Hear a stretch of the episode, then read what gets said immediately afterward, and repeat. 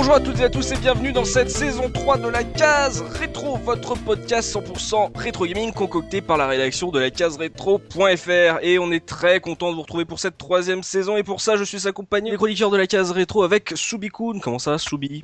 Salut tout le monde, ça va nickel. Tu as passé de bonnes vacances? Ouais, super. Ça va tu, tu es chaud bouillant pour cette troisième saison? Ah, super chaud bouillant.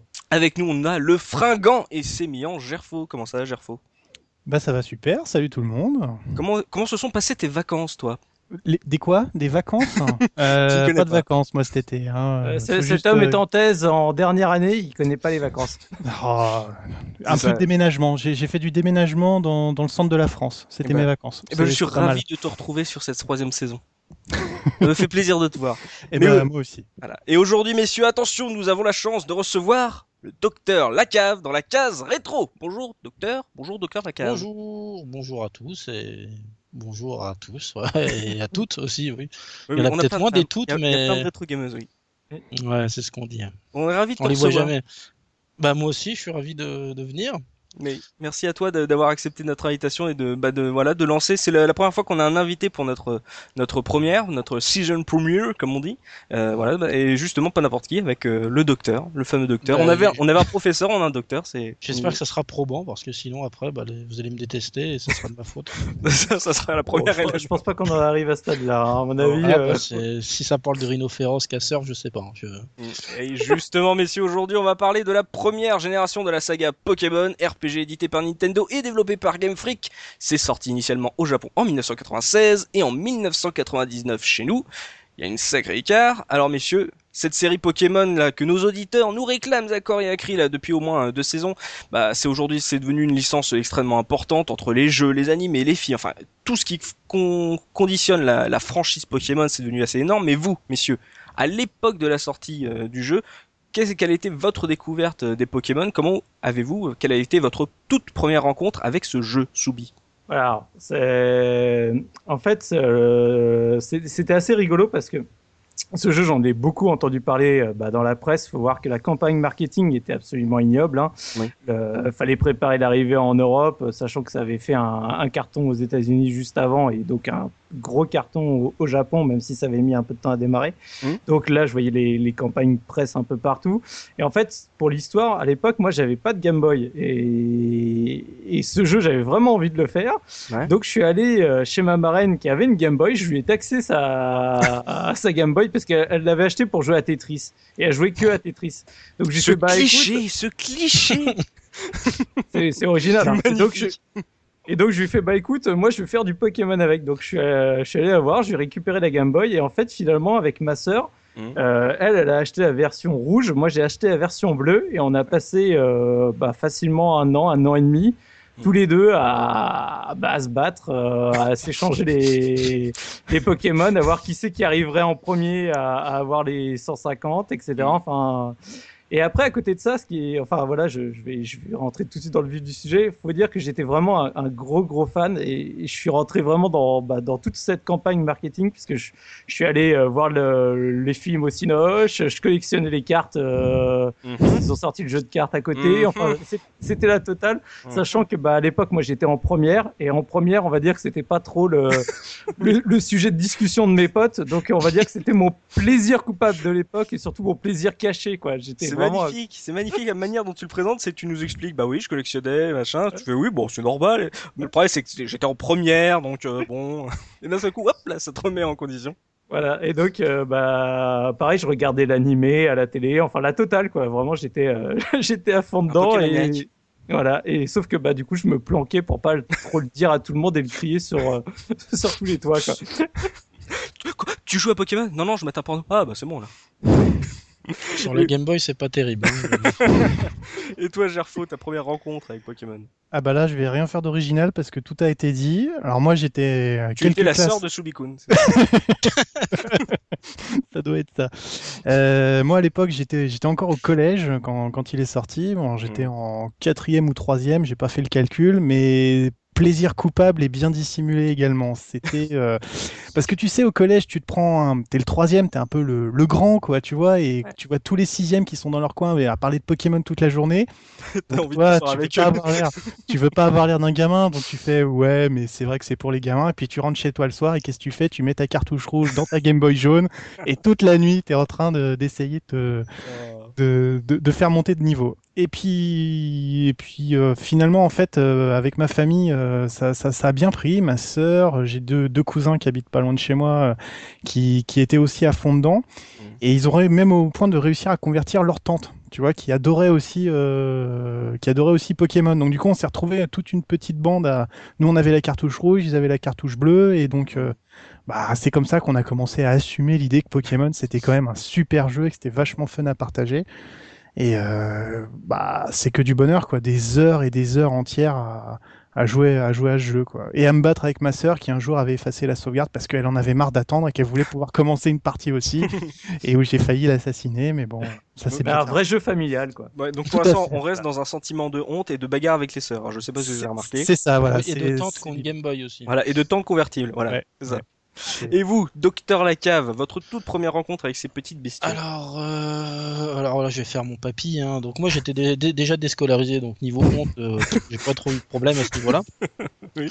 Euh, sinon, en fait, euh, je lisais les magazines à l'époque, donc Player One, Console Plus et tout ça, et à chaque Ouais. fois, il y a un nom qui revenait. C'était pas Pokémon, c'est Pocket Monsters, le Mm. jeu qui fait un carton au Japon. Et, et on n'avait pas d'image, c'était juste à chaque fois dans, dans les chapeaux, par exemple, dans les textes. Je disais, Mm. eh oui, la Game Boy se vend bien parce que il y a le jeu Pocket Monsters. Alors euh, moi j'aime bien les monstres à la base, je me suis dit bah, Pocket Monster ça a l'air sympa, puisque je collectionnais des jouets qui s'appelaient euh, Monster in My Pocket à l'époque, je crois que ça, ça avait un rapport, ça n'avait pas. Enfin bref, ça c'est... euh, voilà, voilà. Et euh, j'attendais donc la sortie avec impatience jusqu'au jour où annonce il y a eu, le jeu Pokémon va sortir en France et en français. Alors là c'était Ouais. un peu incroyable, puisque c'était une époque, encore une fois je vous parle de ça, oh, mes enfants, c'était une époque où en fait c'était très rare que les jeux qu'on appelait les jeux d'import, donc tout ce qui était FF, Chrono Trigger et tout ça, arrivaient chez nous. Ça, ça n'arrivait quasiment jamais, donc ouais, enfin en France. Et euh, donc là, pour une fois, on, on prenait un gros titre japonais et on allait euh, nous, nous l'importer. Donc ça, c'était génial. Donc euh, effectivement, moi j'avais une attente euh, avant la sortie, on va dire, avant tout le plan marketing qui était effectivement très minable, avec la, la pauvre cassette vidéo où ils disent 100 000 fois Pokémon dans. Dans, dans, dans, la- dans 15 minutes. Ouais. Et euh, donc, ouais, le, le 8 octobre 1999, si je me sens, si je me, si Il je me me semble rappelle bien, c'est ça, oui. euh, j'étais bah, devant le Micromania avec un pote et on attendait. euh, lui, il attendait la version bleue parce que Tortank il le trouvait cool et moi la version rouge parce que je préférais Dracofeu. Même si au final, lui, il a pris Dracofeu dans le jeu et j'ai pris Tortank dans le jeu. Donc ça n'avait aucun intérêt. Pas mal. Et donc, euh, et donc voilà qui a, été le premier contact. Euh, Et c'est vrai que euh, donc on était chez moi pour essayer le jeu. Et on est resté 3-4 heures comme ça, connectés avec le câble, à jouer comme des, des attardés. euh, d'a- d'a- d'affilée quoi enfin sans, sans, sans lever sans, sans lever le nez on était complètement plongé dedans puis après c'était très dur de, de décrocher par contre euh, contrairement aux autres moi je me désolid- désolidarise complètement de tout ce qui est dessin animé film etc parce que j'ai jamais aimé le dessin animé. J'ai Ouais. toujours trouvé ça euh, crétin en fait euh, le mec euh, il, a, il, a, il, a, il avait 100 000 Pokémon il, a- il les donne à chaque fois le mec il a un drac au feu il dit casse-toi il a un papillon bah tiens prends mon écharpe enfin c'est vraiment bizarre connais vachement bien quand même hein, les détails. Hein. Parce que j'ai regardé, mais pour, euh, pour dire, euh, bah, voilà que ça, enfin, une saison, ça suffisait, quoi.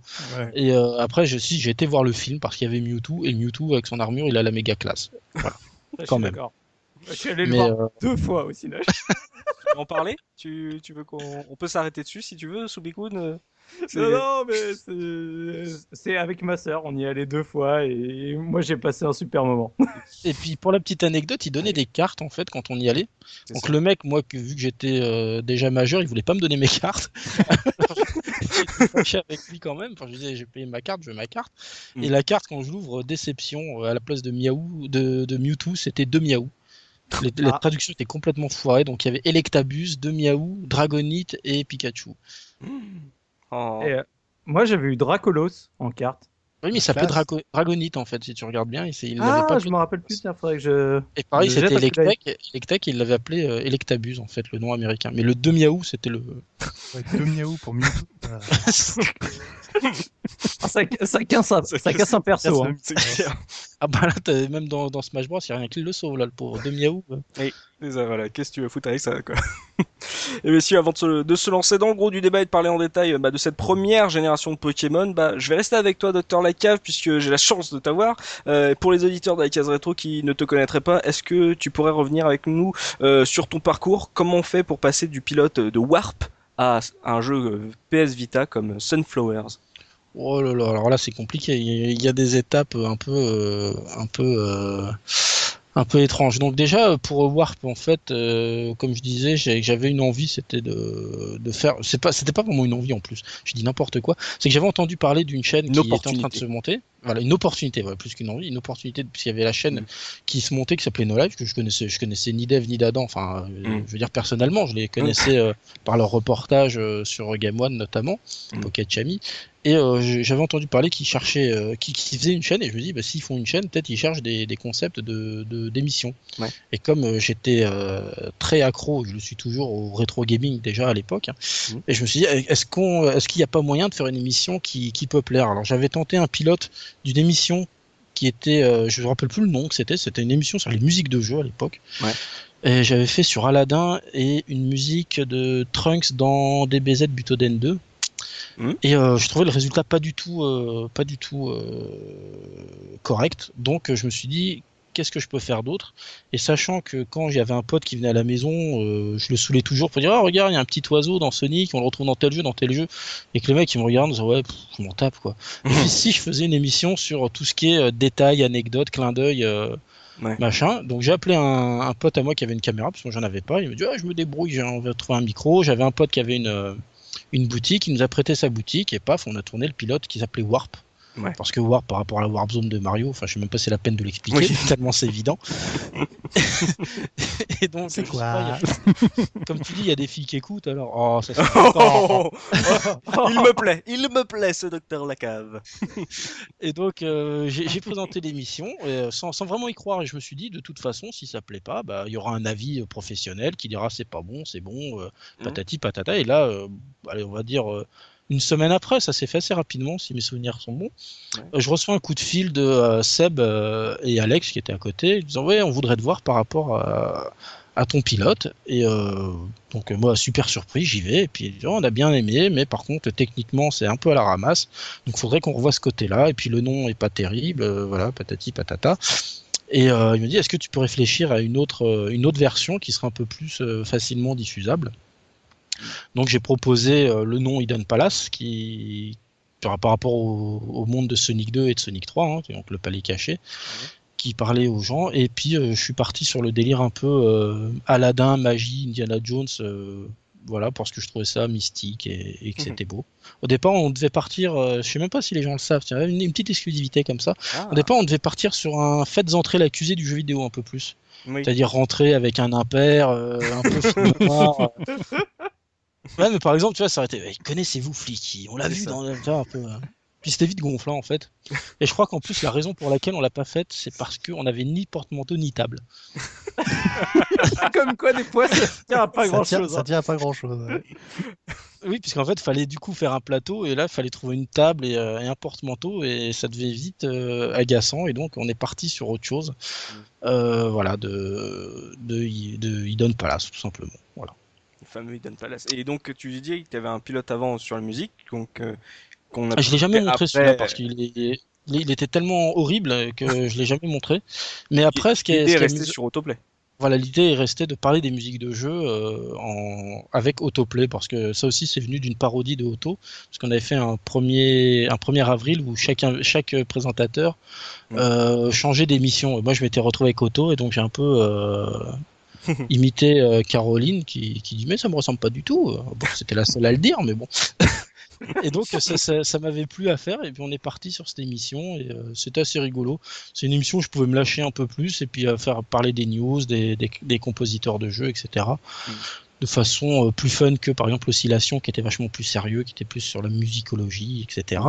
Mm. Donc euh, ensuite bah, j'ai intégré l'équipe de No Life, alors je me suis retrouvé à faire des critiques, d'autres émissions, des, des- des- des capsules, des reportages, patati et patata, voilà. Mais après, euh, t'as as tourné la page et t'as Après bah intégré il y a- il y a eu encore des- un malheureux. Enfin, aujourd'hui, t'as as feu, feu IG Mag. Ah oui, là où la cave passe, le... Bon bah c'était Oui, bien euh, la case rétro. Hein. Oh. Oui, après j'ai intégré donc euh, quasi in- instantanément euh, le, la rédaction d'IG pour euh, des articles plus sur le rétro, encore une fois. Donc le premier c'était sur les mascottes, Euh, il y avait quelques sur des machines, sur des personnages, etc. Et euh, j'avais depuis longtemps euh, l'idée de faire une version papier en fait du Hidden Palace. Ouais. Et euh, je sais pas trop comment le faire. J'ai proposé ça à la rédactrice en chef et elle était euh, elle était super euh, emballée, donc on est parti là-dessus, ce qui a pris pas mal de temps à faire, et c'est devenu le IG hors série numéro 1, anecdotes et trivia. Où c'est euh, 260 pages d'anecdotes et de trivia sur vos héros de jeux vidéo préférés, qui est d'ailleurs assez introuvable en ce moment. Parce que les gens ils disent Ah, c'est où que je peux le trouver? Bah, je, je sais pas, moi j'ai le mien après. débrouillez.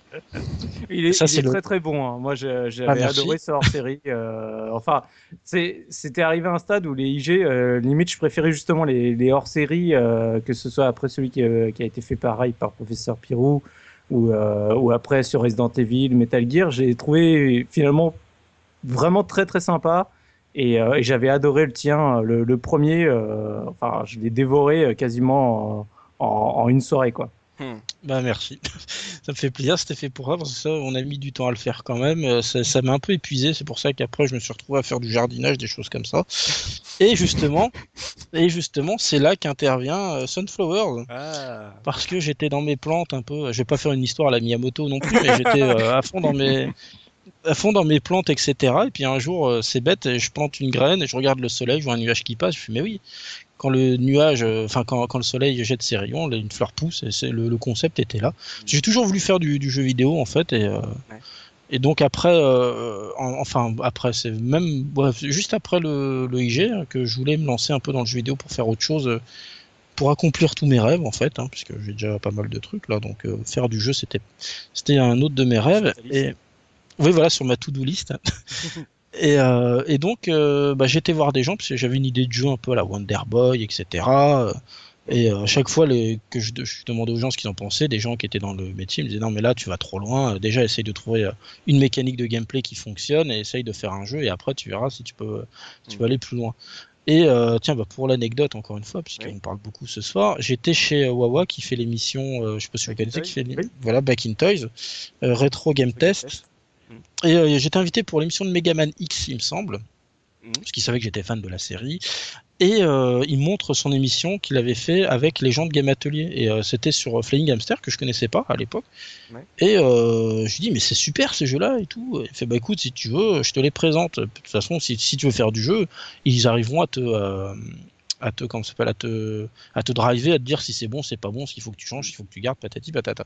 J'ai bah carrément. Donc on se retrouve à un quick à parler, euh, machin. Et, euh, et je leur dis ce que je veux, pareil sur le Wonder Boy, ils disent non mais ça c'est trop compliqué, essaye de trouver quelque chose de plus simple. Mm. Et euh, c'est là que je montre Sunflowers et, euh, et ben ma foi je vois que ça a tiqué dans le dans l'œil de l'équipe quoi et euh, enfin que ça, ça, ça, ça avait bien plu et ils disent bon on va t'aider à le faire. Donc euh, ils cherchaient un, un programmeur, une petite équipe pour faire le jeu finalement. Et Mm. puis ils se sont dit bah écoute euh, là on vient de finir euh, Flying Hamster, on doit tester les, les outils pour euh, pour Game Atelier, euh, puisqu'ils créent euh, eux-mêmes leurs outils de, de développement. Ouais. Et ben c'est peut-être que euh, Sunflower ça serait la bonne occasion. Alors, je dis ah, machin, c'est c'est cool et tout ça. Et donc à la, à la base le jeu était prévu pour euh, iPhone, iPad. Hein. Enfin je veux dire, c'était la- avant la- l'annonce de la NGP. la- c'était avant l'annonce de la NGP, bien entendu. Parce que la NGP, on savait pas trop ce que ce que c'était en plus. C'est vraiment euh, à l'eCube qui est encore une fois pour l'anecdote. Ça, Oui. ça, je devrais le, le, le faire payer le pour Mais il n'y a pas. Mika de Twix, donc euh, on a le docteur Lacave pour les anecdotes. Donc euh, non non pour pour l'anecdote donc euh, en fait euh, il y avait le c'était le lendemain de la présentation de la PS Vita à l'eCube il devait être 2010 logiquement hein, si je dis pas de bêtises Mm, Ouais. 2009 ou je sais plus enfin bon bref on s'en moque et euh, je lui dis ben je vois la console et je me dis bah ça serait pas mal Sunflowers là-dessus et on va dire allez 10 minutes après euh, Fabien de, de Game Atelier qui m'appelle en disant voilà, euh, je sais pas si t'as vu, euh, Sony présente une nouvelle console, Mm. on compte faire Sunflowers dessus. C'est pas possible, trop bien. Et euh, bah là, le rêve, le début du rêve commence. euh, voilà, on fait le jeu sur console, patati patata. Après, il est présenté à l'eCube l'année d'après. Il est choisi dans les Best of eCube. Oh là là, c'est trop bien.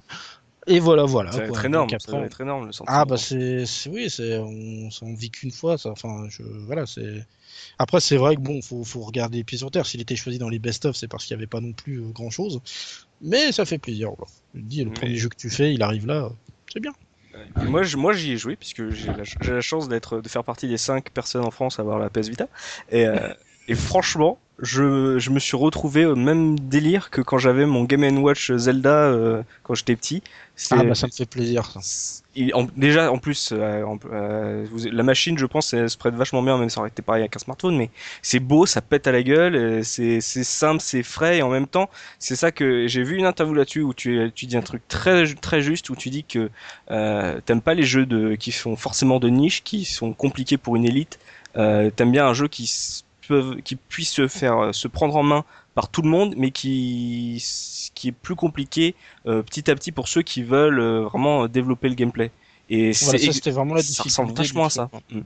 Bah le, le truc c'est que moi l'idée de c'est pas c'est pas vraiment l'idée que j'ai eue à la base mais c'est en redécouvrant les Game Watch Gallery qui sont sur Game Boy Mhm. je me suis dit, mais c'est génial en fait parce que t'as une idée de gameplay tu peux rester des heures jouer notamment à cooking ou cuisine ou, chef ou je sais plus comment ça s'appelait c'est celui où il faut faire des crêpes et des saucisses enfin bon je suis resté des heures des heures là-dessus Mhm. enfin c'est un jeu Game Watch et il est, il est génial parce qu'il est tellement addictif et pourtant c'est bête comme chou faut juste euh, ramasser les, les crêpes au bon moment Mhm. le repousser. Alors, il y a d'autres crêpes qui arrivent, ça devient de plus en plus compliqué, on a de plus en plus de points, on gagne des vies, etc.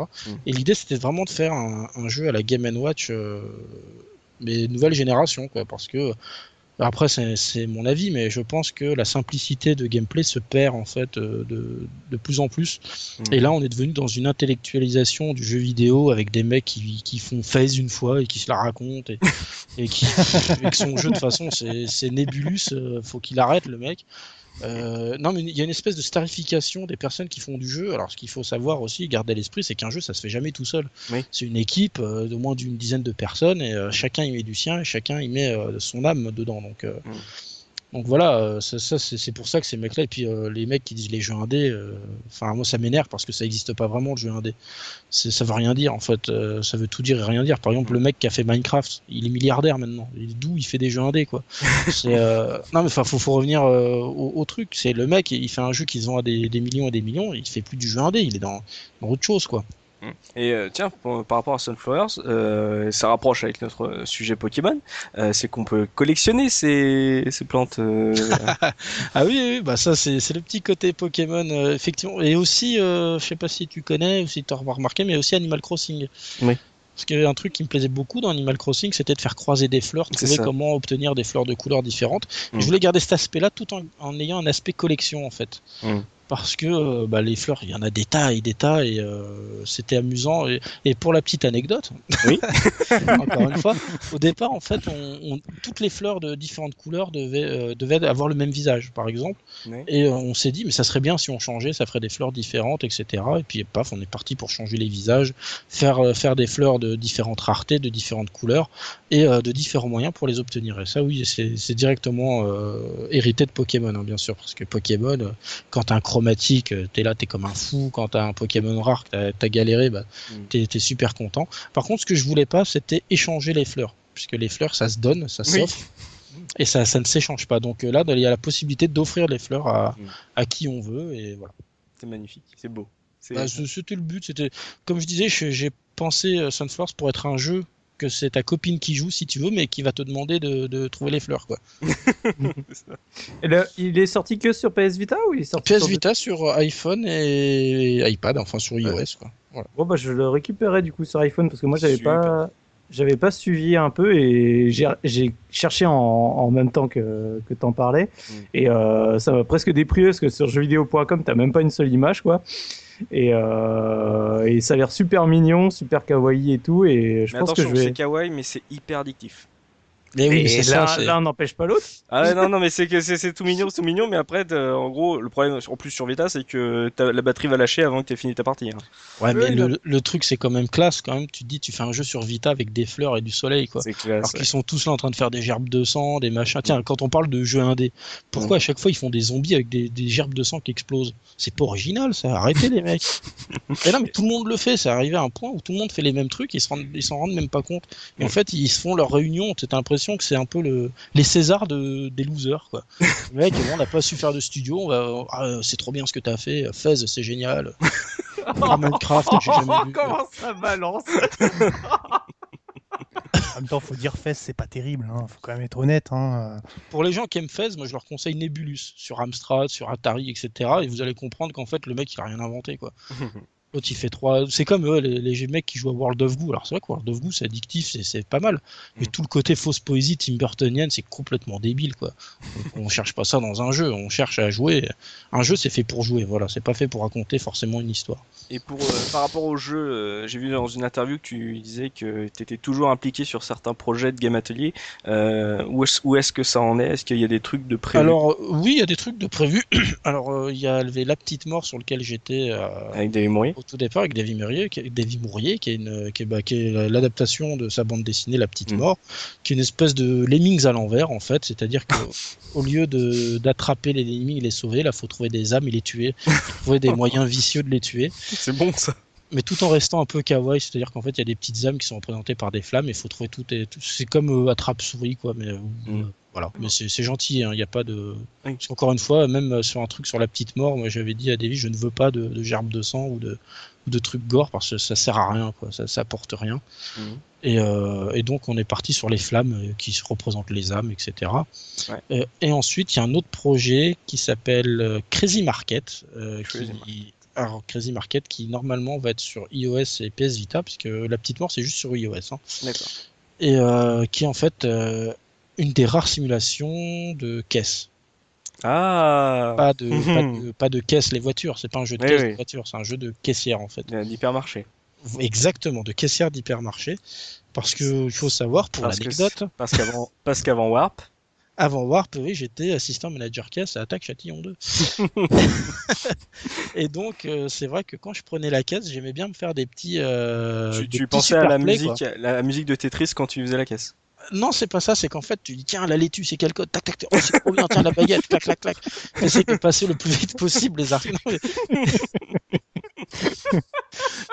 Et tu Le te fais des au petits... quotidien. Ouais, mais c'est ça, tu te fais des super plays comme ça, clac, clac, clac, clac, clac, avec double zéro, ouais, trop bien. C'est grave que je me sente concerné parce que c'est des trucs qui m'arrivent aussi dans ma vie de tous les jours. Euh, Tu sais, tu fais le challenge du jour. Est-ce que je vais réussir à couper correctement cette tomate, quoi? C'est c'est un peu pareil, quoi. C'est Ouais, là, faire des t'as tout copies, cassé, là, on, on s'amusait bien et tout. Oh, mais- elle est toute pourrie.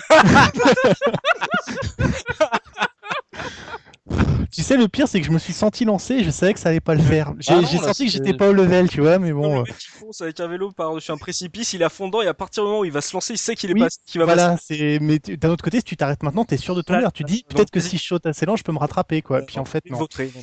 Mais c'est gentil de le faire remarquer euh, que je me sens moins seul. faut, faut, faut rebondir là-dessus maintenant, c'est pas évident là. Et donc tu as fait Ah. une sorte de Game Watch euh, caissière. Euh, pff, Game Watch, en fait, c'est une. Je sais pas pour ceux qui connaissent euh, Bishibashi un peu.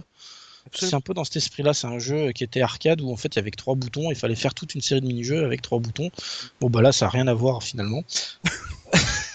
non mais dans l'esprit en fait, dans l'esprit c'est par exemple, euh, on devait assembler un méca robot euh, japonais, on devait se battre contre Godzilla, on devait manger le plus de ramen possible. C'était un peu des trucs débiles.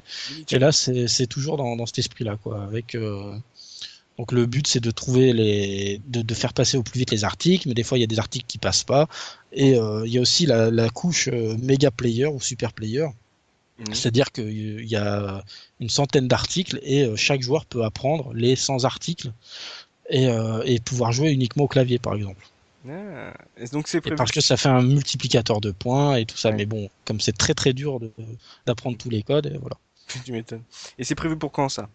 Normalement, euh, ça, ça devait être fin août, début septembre, donc euh, certainement en octobre. Ah, eh ben, j'ai déjà d'y d'y jouer. Ah. Et bah c'est c'est cool, là j'ai j'ai pas d'image. De toute façon, il n'y a pas d'image, donc ça sert à rien. Mhm. Mais euh, non, non, c'est c'est super cool. euh. Après, c'est vrai que je me suis quand même moins impliqué que, euh, que sur Sunflowers par exemple. Ouais. Parce que j'ai eu des, des soucis dans ma vie euh, qui font que- Ouais. C'est pas sympa de rigoler. Moi, j'ai pas rigolé. hein. Euh, Je tiens Ah à non, mais en fait, préciser. j'ai un peu quitté la région parisienne pour me retrouver à la campagne et être un peu. euh, voilà, c'est. Voilà. Mm. Pour détester les Parisiens après, comme ça, c'est cool. Non, non, je dis pas ça, sinon les Parisiens, ils vont... c'est les seuls qui ont des iPhones et des PS. Et sur cette note de bonne humeur. ah non, je plaisante, j'aime beaucoup les. J'étais parisien, moi, pendant longtemps.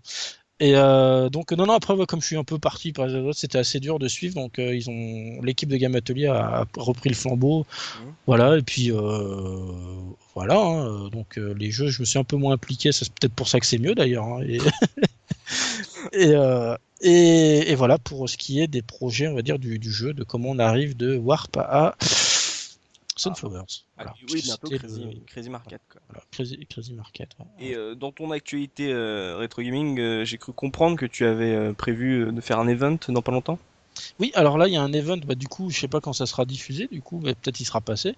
Euh, en tout cas, le 7 septembre est prévu la première soirée Trop Gaming. Avec super jeu de mots quand même. hein. Oui. Super, Oui. euh, Et en fait, c'est euh, donc une soirée où euh, bah, ceux qui me suivent, euh, ça peut les intéresser, puisqu'il y a des nouveaux, il y aura un nouveau Hidden Palace, Ah, et en avant-première dont le thème est encore secret, puis c'est pour euh, voilà, le Hidden Palace c'est secret un peu. Oui. Et en fait, il y aura aussi la Hidden Palace Experience, qui est en fait euh, un moyen pour euh, les, les visiteurs de jouer aux jeux qui seront qui auront été présentés dans l'émission en fait, avec des moyens un peu particuliers. Par exemple, si on parle d'un jeu sur Famicom, bah, il sera sur la Famicom, mhm. etc. Donc ça peut permettre de voir des choses assez inédites.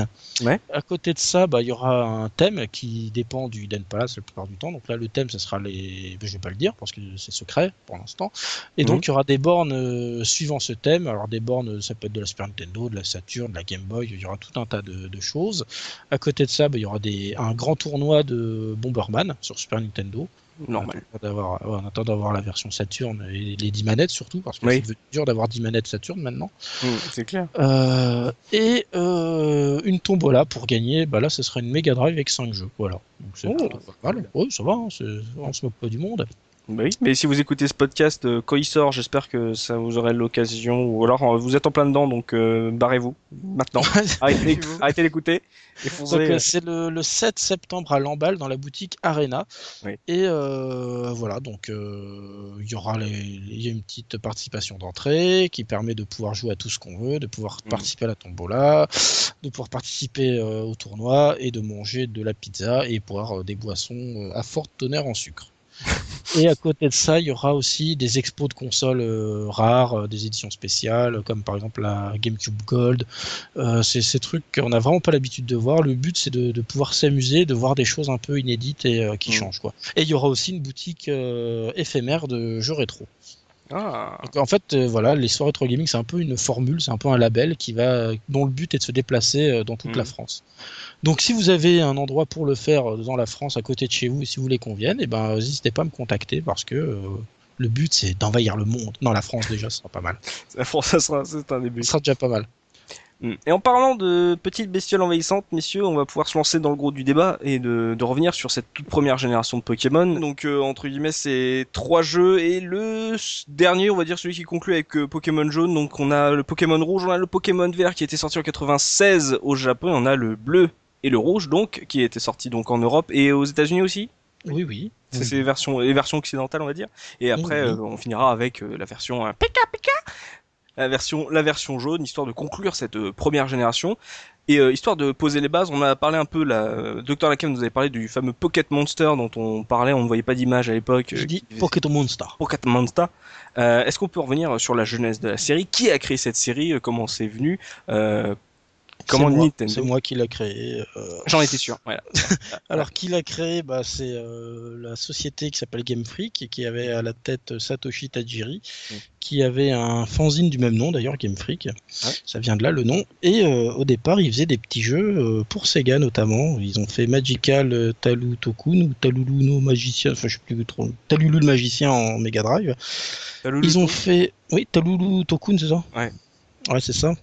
Mm. euh, bah, qui est très joli. On, revoit déjà, on, on reconnaît un peu la patte euh, très euh, dessin enfantin quand même déjà de euh, Ken Sugimori, hein, le designer.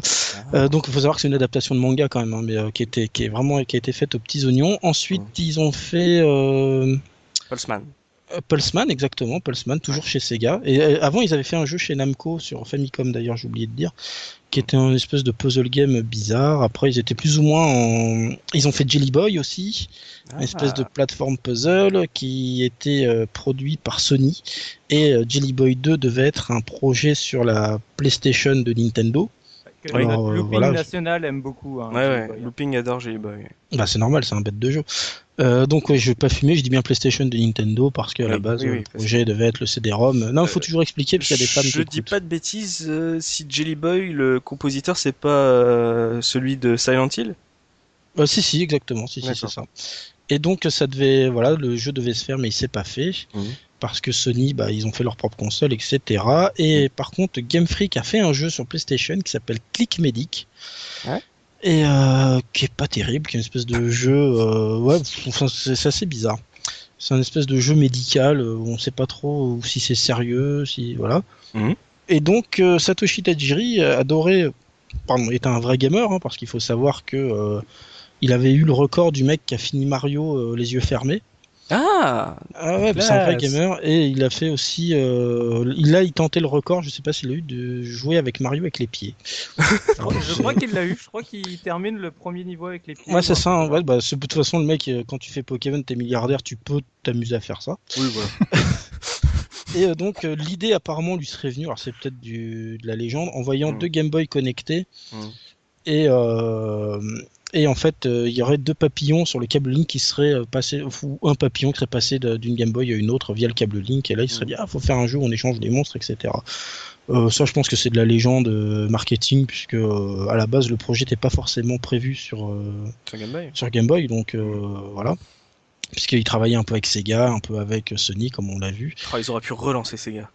Oui, Oh. mais Sega a refusé, Sony Oh, a refusé, et euh, les seuls qui ont accepté, c'est Nintendo, et Miyamoto a dit, bah, je prends le projet sous mon aile, mais il y a beaucoup de choses à rechanger. Mm. Donc c'est pour ça, entre le moment où il y a eu l'idée et la conception finale, puisque Miyamoto était producteur sur ce jeu, euh, il y a eu pas mal de choses qui ont changé, voilà. Comme Parce quoi, que le- mais je crois que si je me trompe pas que le projet il a commencé euh, quasiment au moment où il a fondé Game Freak euh, en, dans les euh, en 89 ou 90 et il est sorti finalement qu'en 96 donc euh, Ouais, ouais, c'est, Euh, fort possible. Mais après, le, je, je- j'en sais pas plus sur ce truc-là, mais c'est fort possible. ouais. Je sais les jeux qu'ils ont fait, ça, ils sont là. Puis on reconnaît bien la patte de, de Ken Sugimori, hein, de- qui est assez particulière d'ailleurs. Mm. Et euh, voilà. Et donc en plus, comme au Japon, c'est un système de royalty, ça veut dire que sur les moindres paquets de céréales ou de poissons où il y a marqué Pokémon ou quoi que ce soit, le mec il touche des thunes. Hmm, Oh la vache. Ouais. Euh, Rétrospectivement, quand tu penses à aujourd'hui, ça doit être. Oh là là. Il doit se rincer, le gars. n'y pense pas. Mais Non, ce qui, est, ce qui est très fort, moi je trouve marketingement, c'est que pendant des années et des années, euh, en, enfin, en tout cas en Europe, euh, et, et en tout cas moi de mon côté, tu sais, t'entendais pas du tout parler de, de Game Freak. Tu sais, euh, Nintendo avait euh, complètement, euh, on va dire, euh, macrophagé le, le, le projet et euh, en gros, quand tu, tu voyais les previews ou autres, Ouais. et bah, t'entendais jamais parler de Game Freak. T'étais Oui, persuadé que, c'était euh. Oui, c'est Nintendo qui finalement est producteur, qu'on départ dans la Pokémon Company maintenant, et euh, qui euh, ça- la licence appartient à Nintendo de toute façon. Mm. Que Pi- Pokémon, euh, Pikachu, etc. Tout ça, c'est des noms qui appartiennent à Nintendo puisque c'est eux qui sont producteurs. Mm. Euh, après, euh, l'autre, euh, comme je disais, euh, Tajiri, comme lui, il est concepteur, il touche des royalties de toute façon dessus. Mm. Mais euh, par exemple, bah, Ken Sugimori, lui, maintenant, il est employé chez euh, Nintendo directement. Ah, d'accord. Alors qu'avant, il était employé Game Freak. Et il y a Mm. aussi Creatures euh, qui, eux, s'occupaient notamment du jeu de cartes. Ouais. Et qui maintenant est devenu une succursale euh, de l'animé, en fait, qui s'occupe de l'animé. Et D'ailleurs, c'est pour ça que. Euh, Comme il s'appelle euh, Ip Tanaka, et il est travaillé bah, sur Kid Icarus, celui qui a fait la musique de Kid Icarus, de Mm. Metroid, etc. Il est euh, producteur des musiques de Pokémon maintenant, puisqu'il s'échange les talents comme ça. Mm. Voilà. Donc c'est plutôt une bonne chose.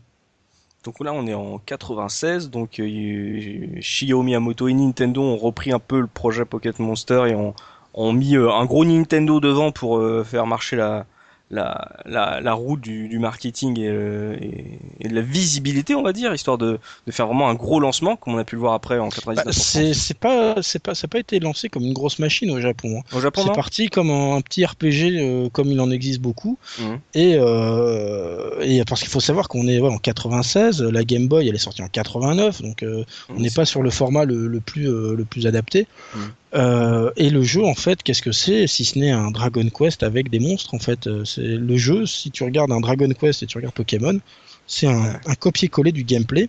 Sauf qu'à la place d'avoir des persos qui suivent une trame scénaristique, t'as un personnage qui peut euh, attraper les monstres, qui pourraient être les monstres de Dragon Quest hein, d'ailleurs. Oui. Parce que, ça. euh, Mm. Et donc, à la place d'avoir les personnages de jeu, eh ben, on a des monstres, et c'est pareil, on a une équipe de 6, on échange, et patati et patata. La seule contrainte par rapport à Dragon Quest, c'est que on a que 4 attaques par personnage, et que euh, on doit euh, choisir parmi, parmi ces, parmi 4 attaques, en fait. C'est-à-dire qu'on on a, on a disponibilité à une dizaine, une quinzaine d'attaques, mais il faut, euh, on peut en choisir que 4 dans, enfin, choisir entre guillemets, en évoluant et en, Mm. et en avançant dans, dans l'expérience. Et euh, Soubi, toi, euh, de, cette genèse, avant qu'on attaque vraiment l'histoire, pour rappeler à peu près quelle était l'histoire de la première génération de Pokémon, euh, comment t'as vécu, toi, avant même euh, la- l'arrivée entre tes mains de cette euh, Game Boy de ta tante, la genèse de, ce Pokémon? Est-ce que pour toi, ça a été quelque chose qui, tu l'avais senti venir, on va dire, avant le- l'explosion médiatique? Oula, euh, absolument pas. Euh, le... C'était un jeu sur lequel moi j'avais pas du tout suivi l'histoire, donc euh, j'avais pas du tout euh, eu cette attente des trois ans, en gros entre 96 et, et 99 que ça arrive chez nous. ah. Euh, je sais Tu savais pas pas- qu'il y avait un truc au Japon qui commençait à vraiment faire parler de lui Non, mais c'est parce qu'en fait, c'était à la, à la période où moi je commençais un petit peu à me désintéresser aux jeux vidéo. C'est l'année d'après où j'ai complètement arrêté pendant, où j'ai fait une année de césure. Donc, Mhm. si tu veux, c'était à une époque où je, je prenais ce qui venait, tu vois. Tu sais, quand, quand ça sortait, je me disais, ah bah tiens, ça a l'air sympa. Et donc, je m'intéressais pas forcément, euh, on va dire, à, à l'import, euh, alors qu'avant, je m'y intéressais plus. Et donc, euh, en fait, c'est au moment où il est arrivé, je me suis dit, ah bah cool, c'est arrivé. Et c'est bien plus tard que j'ai Oui, mais compris ça ce qu'il avait faut temps, expliquer aussi, c'est que même en tant qu'import, excuse-moi, je t'interromps, mais quand on parlait d'import, on parlait de Bahamut Lagoon, on parlait de Chrono Trigger, on parlait de FF, de Dragon Quest même, mais jamais, au grand jamais, on parlait de Pokémon. Il n'y avait aucun jeu Pokémon dans les boutiques d'import. Mhm. Donc euh, généralement, comme on sait, euh, les, les, les gros titres, bah, c'est soit les magasins, soit les magazines. C'est Et ni l'un ni l'autre euh, ne- n'en parlaient plus que ça, quoi. Alors que c'était vraiment un phénomène de, de société déjà au Japon, qui commençait à envahir le- l'Amérique un peu plus tard, mais, euh, mais personne n'importait ce genre de truc, quoi. Bizarre. C'est très drôle parce que moi, le, le- le tout premier contact euh, justement avec ce, phénomène Pokémon, moi, c'était dans un Science et Vie Junior. Parce que en fait, ils ont fait un article sur un, un épisode du dessin animé Mhm. qui avait provoqué d'immenses crises d'épilepsie Ah, bah oui. chez Oui, les les- gamins. Ah, bah, le mythique, hein. et- Le, le- le fameux, le fameux épisode euh, mythique. Et, voilà. et en fait, dans Science et Junior, ils expliquaient qu'il y avait un, un dessin animé extrêmement populaire au Japon. Donc le but de l'article était d'expliquer l'épilepsie et pas du tout le, pas du tout le phénomène Pokémon. Et en fait, donc je l'ai retrouvé parce que je l'ai encore chez moi.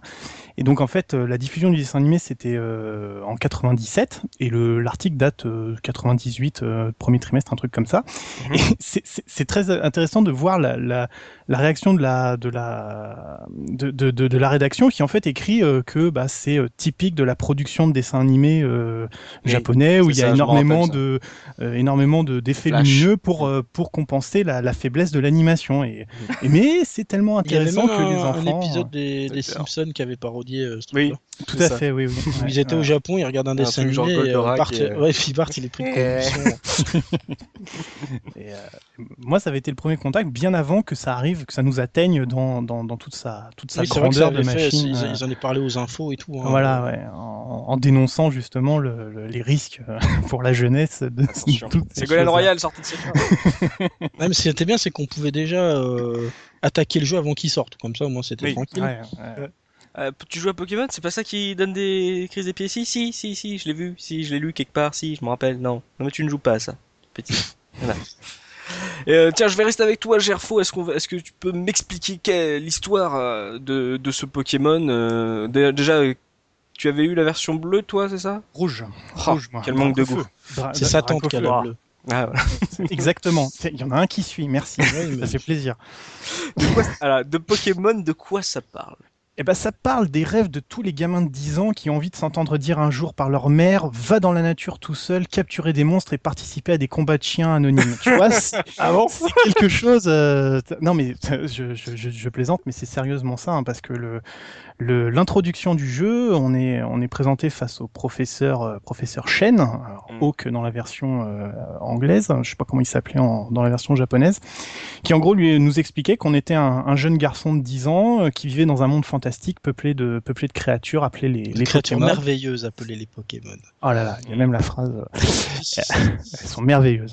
Et donc, et donc en fait, on se retrouvait, on commençait dans, dans notre petite maison, alors maison vachement bien agencée, hein. un étage entier pour le gamin avec son lit, sa, sa console et sa PlayStation, et, sa dans, Super et, sa, Nintendo. et sa Super Nintendo, pardon. oui, Oh là là. Fais gaffe là, oh là Et sa oh là Super. Nintendo et la mère qui habite au rez-de-chaussée dans la cuisine. C'est déjà ça donne une bonne image. hein. Et donc en gros le, Ah, le gamin de image très japonaise. Ouais. le, le gamin de 10 ans euh, souhaite quitter le village et est, un- est 10 ans, arrêté par normal. Voilà normal hein, et est arrêté par le professeur qui lui dit oh là là attention c'est très dangereux il y a des créatures dehors il faut que tu viennes que je t'explique euh, deux trois choses à la vie donc Mhm. les deux trois choses à la vie c'est il te faut des monstres pour survivre dans ces dans, dans ce dans ce monde dangereux et on se retrouve d'entrée de jeu face à face au alors je crois que c'est son son neveu le le, le neveu, rival C'est le ouais c'est le le je crois. hein. ou le petit-fils je, je sais je me le souviens plus du tout. Et on se retrouve en fait voilà avec un, un jeune un jeune garçon de 10 ans opposé à nous qui va être notre rival tout au long de l'histoire et on part est un avec peu un, plus âgé, Régis. hein, mais et, et, et on part avec un avec un premier monstre qui nous est donné par le professeur et on part à l'exploration du, du, du monde fantastique de Kanto puisque le, le monde du premier Pokémon s'appelle euh, Kanto. Donc c'est un ensemble de villes avec euh, des, des espaces un peu sauvages entre où, où règnent les monstres qu'on peut essayer de, de capturer, d'emmener avec soi pour essayer de devenir le meilleur dresseur. euh, Je les Un aurais. jour, je sais- Pardon. Voilà, voilà. C'est- Et affronter la ligue Pokémon, c'est une ligue, hein, carrément. Oui, euh, affronter la ligue et, et devenir le meilleur dresseur, effectivement.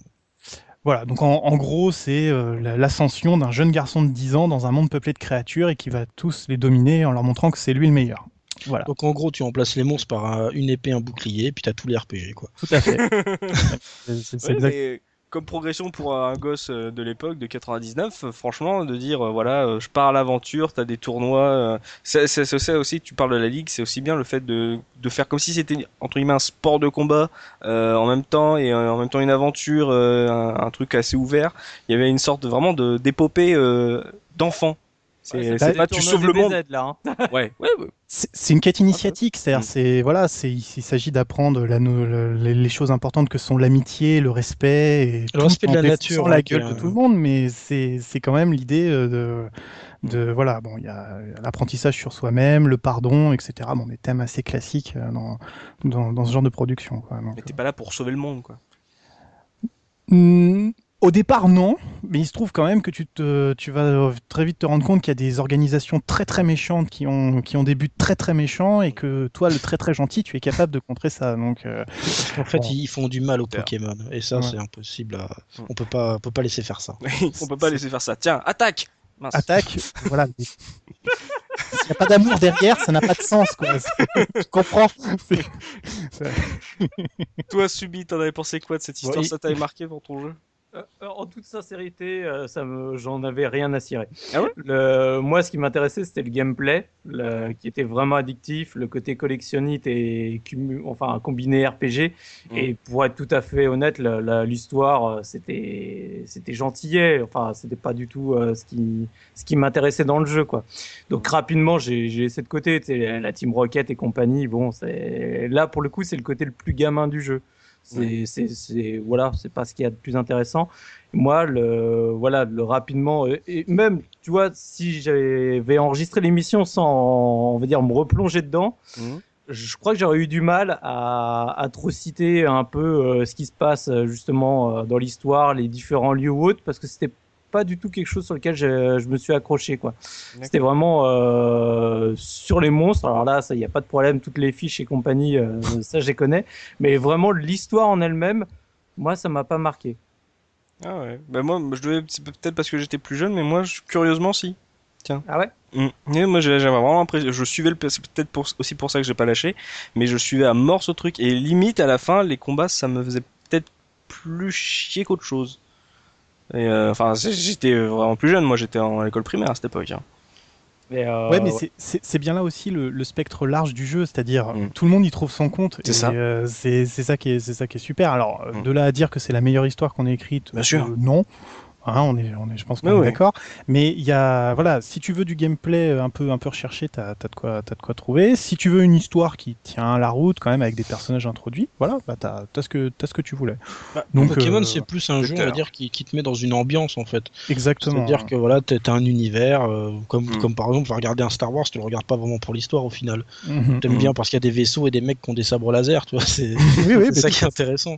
Donc là, pour Pokémon, c'est pareil, moi je suis un peu comme euh, Subi, euh, l'histoire, euh, complètement euh, Mm. à travers, euh, à travers, enfin je suis passé complètement à travers, en- j'en avais rien à faire. Et ce qui m'intéressait, par exemple, c'est de me faire des safaris, des trucs comme ça, des trucs... voilà, Mm. des trekking, des, des... Pas, pas forcément les combats non plus, mais le fait de faire évoluer, de, de tous les avoir. Et c'est vrai que la, la, la palette est tellement large que tu peux être soit éleveur de Pokémon en essayant de. Bah, pas dans la première génération, tu pouvais faire, tu pouvais pas faire d'œufs par exemple, Mm. mais en essayant de trouver des Pokémon rares, parce que euh, comme je te disais dans le Safari, si tu veux trouver un Levénard, bah faut se lever tôt quoi. Ah oui. oh oui. Et mais quelque part il y a un plaisir en se disant, attends moi j'ai réussi, j'ai eu mon Levénard, euh, j'ai eu. euh, et, et voilà, et donc il y a cette fierté euh, et de- de- d'accomplir des mini tâches, on va dire.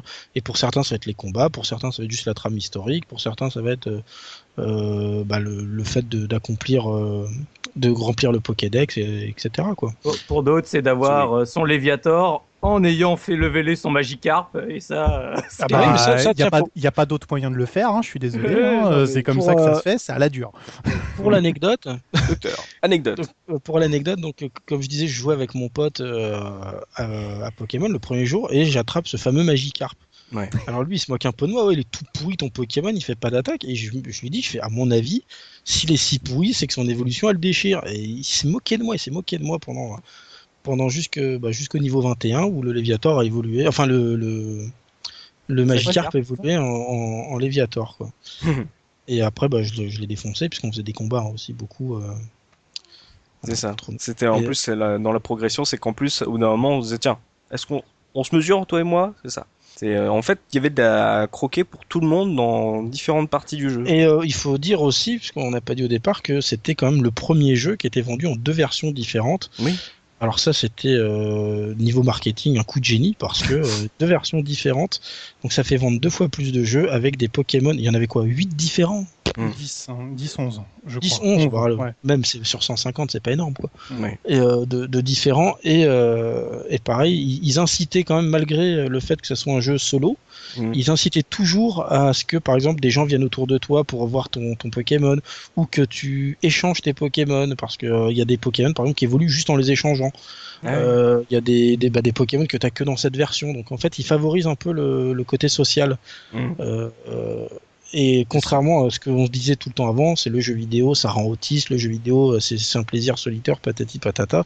Mm. Et là, Pokémon a complètement cassé ce, ce, ce schéma-là. Et aussi, Pokémon, c'est très important, et quand même le jeu qui a sauvé une console.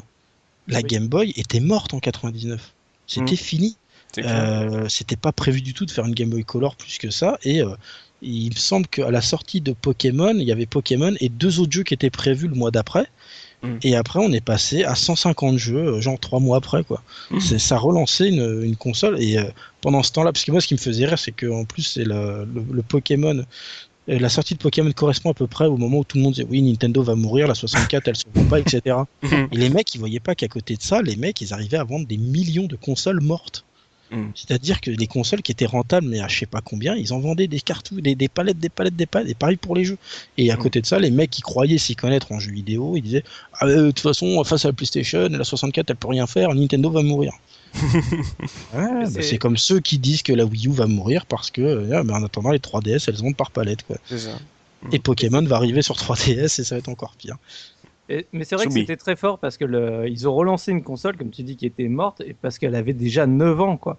Mm. Ouais, c'est énorme. hein. C'est- déjà énorme et elle l'a relancé pendant encore euh, plusieurs années derrière, quoi. C'est juste un truc euh, hallucinant. Tu, Mm. Aujourd'hui, ce serait plus possible de faire un truc comme ça. Et, euh, et quand tu dis que c'est un jeu vraiment qui, qui, a, qui a tout boosté, qui a tout relancé, euh, enfin, ça te montre quand même l'ampleur du phénomène. Et c'est, euh, en fait, il y a eu, euh, je pense, une première génération, comme je disais euh, tout à l'heure, de, de gens qui ont acheté la, la FAT de, de, de Game Boy parce qu'il y avait Mm. Tetris. Ouais. Et puis bah après, il y a ceux qui ont acheté soit une Color, soit une Pocket euh, parce qu'il y a eu Pokémon qui arrivait quoi. Bah, La Color est sortie après Pokémon, hein, donc euh, c'est encore Ouais, mais différent. C'est c'est parce que je parlais en fait de la version jaune Oui, qui a oui, vraiment oui, relancé euh, pour le coup Oui, avec qui la. était, le- était colorisé, ouais. Ouais. Et, euh, et euh, ouais, enfin, c'est- sinon on pouvait même jouer sur le Super Game Boy, c'était génial. Enfin, moi, je sais que la plupart du jeu Pokémon, je l'ai fait sur Super Game Boy, pas sur Game Boy. Ah ouais. Sur la Super Nintendo. Bah oui, le, le jeu était en couleur, il y avait des, il y avait des, des, des bordures colorées et tout. euh, voilà quoi, c'est- c'était nickel. Le jeu est prévu euh, pour le Super Game Boy, donc euh, il y avait certes quoi 16 couleurs qui se battaient, mais moi, euh, J'étais très bien. jaloux. J'étais très très jaloux de, de mes potes qui avaient une- un Super Game Boy et qui, qui jouaient en couleur avec les bordures, avec des petites Pokémon Voilà, et puisque tout. le, le Léviator était bleu. Le... Ah ouais, oh là là, c'est c'est génial. hein. C'est plein d'interactions qui étaient vraiment intéressantes parce que finalement, tu vois, t'as acheté une cartouche. Moi, donc, euh, j'y ai joué sur la Game Boy de, de ma marraine. Mais euh, en fait, donc, tu pouvais y jouer sur le Super Game Boy. Et après, euh, du coup, avec la sortie euh, de Pokémon Stadium sur Nintendo 64, Ouais. avec le transfert pack, On Moi, j'étais- jouer à la version. ouais. voilà. moi, j'étais comme un fou. Parce que voilà, d'un coup, tu, pareil, tu mettais directement ta cartouche euh, bah, dans le transfert pack que tu mettais dans ta manette euh, de Nintendo 64. Et bing, euh, du coup, avec ma sœur, là, on se faisait des, des matchs. Donc, euh, elle, elle avait sa version rouge. Donc, du coup, elle avait sa team de 6. Moi, j'avais ma team de 6 de la version bleue. Et on Mhm. passait notre temps à s'affronter sur Nintendo 64 avec les modèles 3D. euh, Ouais, enfin bon. Nintendo 64, il y a Rhino Féroce qui surf, alors on va pas. Non, mais mine de rien, c'est pour moi, si tu veux, j'ai presque du mal à dissocier finalement euh, ce jeu-là de, de- on va dire, de la version rouge, bleu, jaune, parce que j'y ai joué quasiment autant euh, sur Nintendo 64, euh, en, a- on va dire en affrontement pur et dur, que sur la version solo, euh, c'est sur Game Boy, quoi. Et sur 64, avec le transfert pack, donc le Pokémon Stadium, on pouvait jouer à- donc aux Pokémon qu'on avait, donc rouge, bleu, jaune, Ouais. mais avec la version d'Audio et d'Audrio, en fait, qui était deux fois plus rapide. Ce qui permettait de- de- d'avancer beaucoup plus vite, puisque le, le jeu est quand même très très lent. Et c'est pas pour rien qu'ils ont mis des baskets et un vélo au bout d'un moment, parce que enfin, le joueur, il était, mais pff, il est pas tapouf, quoi. Et euh, dans la version 64, pour l'anecdote, on pouvait jouer une version d'audio donc qui était deux fois plus rapide ou d'Audrio qui était trois fois plus rapide. Ouais, mais justement là de cette progression, euh, on était, on, a, comme Gerfo nous l'a dit, on commençait donc dans notre petit village où notre, euh, le professeur nous demandait de choisir notre premier Pokémon, et puis après on était lâché dans la nature. Euh, comment vous l'aviez senti cette progression? Est-ce que par rapport aux aux autres RPG de l'époque, euh, est-ce que c'était euh, vraiment un, un gros choix? Est-ce que c'était au contraire assez linéaire. Comment vous avez ressenti? Est-ce que c'était euh, intéressant à jouer de, de long en large en dehors vraiment du côté gameplay euh, combat? Est-ce que euh, l'aventure était belle? En fait, la- l'aventure est très très belle parce que euh, on est on est dirigé, mais on ça, ça le jeu favorise l'exploration, notamment avec les compétences que sont surf, coupe, euh, etc. Je, il y en a d'autres, hein, et euh, ça permet ouais. de flash. Voilà, enfin flash c'est encore différent et vol Ouais, aussi. et Ça force. Le, ouais. le vol, il empêche justement, je trouve, de l'exploration, alors que coupe, eh ben, on a vu un arbre qu'on pouvait couper, eh ben, on revient en arrière pour euh, aller chercher. Ça peut être un Pokémon, ça peut être une zone inexplorée avec des. Pokéballs spéciales. Pareil pour le surf, euh, à partir du moment où on a surf, eh ben, on a toute une gamme de Pokémon qu'on n'avait pas avant sur l'eau.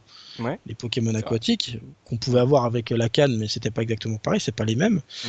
Et, euh, et après vol, ça permettait au contraire de- d'aller de, plus en de, de- d'aller de village en village sans, sans se prendre la tête quoi. C'est euh, c'est comme dans, dans Dragon Quest pour ceux qui ont joué avec les, les ailes de Oui. les feuilles euh, d'hydra, je sais plus c'est lequel, mais bon il y en a il y, a, il y a un item comme ça, c'est aile de chimère, voilà l'aile de chimère et ça nous envoie où on veut. En fait de toute façon Pokémon c'est un Dragon Quest. qui- non mais c'est vrai, hein, tu, Oui. tu joues à Dragon Quest euh, n'importe lequel sur DS, tu vas vous dire mais en fait c'est Pokémon quoi. Et, et là où ils ont été bêtes, euh, Enix, c'est de pas avoir accepté le projet Pokémon quand on leur a proposé. Mais C'est bon, clair. après voilà. Mais pour- pour la- Après, pour la- ils ont fait Dragon Quest, Monster et. Ouais. C'est pas pareil, il arrive vraiment à se différencier de Pokémon. Donc, euh, Oui, oui, pas- je suis d'accord, mais c'était pour dire, bon, bah finalement, on va Ah, boucler ouais, la ouais. boucle et. Pour Ouais, l'anecdote, ils, avaient le que ça à premier- faire. le premier Dragon Quest que j'ai fait- que j'ai vraiment fait, c'était le 8 et quand j'ai vu les monstres, je fais oh la vache, on dirait des Pokémon. Eh oui, t'as même des, des, des, des monstres qui ont le même nom que des Pokémon. Donc, euh, Alligatueur, par exemple. tu l'as dans Pokémon et dans Dragon Quest, ouais. Euh, là, on a parlé, on, a, on avait abordé le, le gameplay, euh, donc euh, combat, exploration, euh, un petit côté. euh, Et Pokémon, alors, je- je- Oui. j'insiste puisqu'on en parle, euh, c'est quand même un des rares jeux qui commence à la fin en fait. C'est-à-dire que Pokémon, effectivement, il y a tout le côté aventure, la ligue, les champions, des trucs, mais ce, ce n'est que le début en fait. C'est-à-dire qu'à partir du moment où tu es champion de. Enfin, maître Pokémon ou quoi que ce soit, Ouais. alors, un peu moins dans le premier, mais avant, tu peux pas aller par exemple à la caverne azurée où tu trouves Mewtwo. Et ben, faut finir le jeu, revenir à la caverne azurée pour aller Mhm. chercher euh, Mewtwo, etc. Ouais. Et euh, de fil en aiguille, d'après les, les- les différents épisodes, de- jusqu'au dernier là, euh, le jeu ne commence que quand t'as fini en fait. C'est assez vrai. hallucinant comme truc. C'est euh, ouais, c'est un peu le, le deuxième monde. C'est une, fois que tu penses avoir réussi ton objectif, tu te rends compte que t'as vraiment pas fini de jouer. T'as rien fait du tout en fait. Bah, Mm. par exemple, si tu prends sur euh, or et argent, t'as carrément le, le jeu de rouge et rouge et bleu que tu débloques. Quoi. Enfin, ça devient n'importe quoi. C'est euh, en fait, euh, t'as déjà le côté bon, bah, tu débloques de nouvelles zones et, et donc tu, tu peux aller finalement plus loin. Et il y a surtout, bah, une fois que t'as fini, tu te dis, bah, maintenant j'ai toutes les armes pour les gars qui ont la collectionnité aiguë pour finalement compléter ce, ce Pokédex. Et mon but, c'est euh, finalement D'avoir le diplôme à la fin là. Ouais, enfin, ça c'est- sert à rien. C'est- que t'imprimes sur ta Game Boy Printer que t'as la rage. Ouais. C'est ça. c'est le but c'est d'essayer de tous les avoir et, et rapidement quand même tu te rends compte que de toute façon c'est c'est quand même super galère parce que euh, enfin moi je me rappelle déjà rien que pour les starters parce que tu sais tu as complété le Pokédex tu as déjà un tu as les avoir les avoir tous vus Mm. et le vrai collectionneur lui ce qu'il veut c'est de les avoir tous La pris. Pokéball à côté. ouais. Ouais. Voilà. Ah Donc, euh, bah, quand t'as un Pokémon qui a deux évolutions, bah, il faut que t'en aies trois. C'est-à-dire un que tu fais Mm. pas forcément leveler, un que tu fais lever jusqu'au level 2 et un que tu fais leveler jusqu'au troisième stade. Mm. Et, t'as le les truc starters- injuste avec, euh, ouais, les, avec ma, ma, euh, comment ça s'appelle euh, ma chopper par exemple, si tu le files, eh ben il se transforme en maconnière, mais c'est l'autre qui l'a, pas toi. Donc euh, Et, euh, et donc, euh, bah, le problème avec les starters, c'est déjà c'est que bah, t'en pouvais en avoir qu'un, c'était un des trois. Ouais. Les autres, tu pouvais pas les attraper quoi qu'il arrive. Je parle dans les versions bleues et rouges. Hein. Ouais, ouais. Et donc, bah, moi, par exemple, avec ma sœur, bah, on a passé notre temps. Bah, au début, c'est euh, tu commences une partie, tu me l'envoies. Tu redémarres combien une partie, combien il y tu a eu de resets comme ça, ouais, ça, ça. Oh là là. Une fois qu'on en avait trois de chaque starter, on a commencé à leveler les starters de. Après, il- après, il y avait des petites techniques de clonage euh, qui étaient bien sympathiques, euh, que c'était assez facile, hein, sans action replay ni rien. Mm. On pouvait assez facilement, avec une manip, euh, cloner les Pokémon. C'est-à-dire que les... quand on échangeait, les deux gardaient le Pokémon, en fait. Donc, euh, En- C'était en débranchant le truc. en débranchant à un certain moment, ouais, euh, C'est on ça. pouvait garder le Pour l'anecdote, je suis euh, de, quand on revient en 99, j'étais le premier de tous mes potes à avoir les, à avoir complété le, le jeu. C'est Pokédex. Voilà. Et euh, je me rappelle que j'allais, on est, ils sont, ils sont tous mis autour de moi. J'allais dans ce fameux immeuble où- pour avoir mon diplôme. Et, euh, et donc tout le monde était à fond dedans. Ils disaient, voilà, qu'est-ce qui va se passer, qu'est-ce qui va se passer J'étais là, chaud, chaud, chaud. Je vois le diplôme. Bravo. Attends, attends, attends, va y avoir un truc après, va y avoir un truc après. Attends, c'est obligé. On se peut pas se casser le, se casser les pattes pour euh, pour ça. Et puis au bout d'un moment, on fait, bah, ah bah non, ah bah, ah bah non. Euh, D'accord. Ouais, mais c'est que dans la version verte, en fait, ils donnaient Mew euh, à la base, donc euh, c'était mieux. Donc carrément, c'était mieux. C'était mieux. C'était mieux. Oh non, ça allait.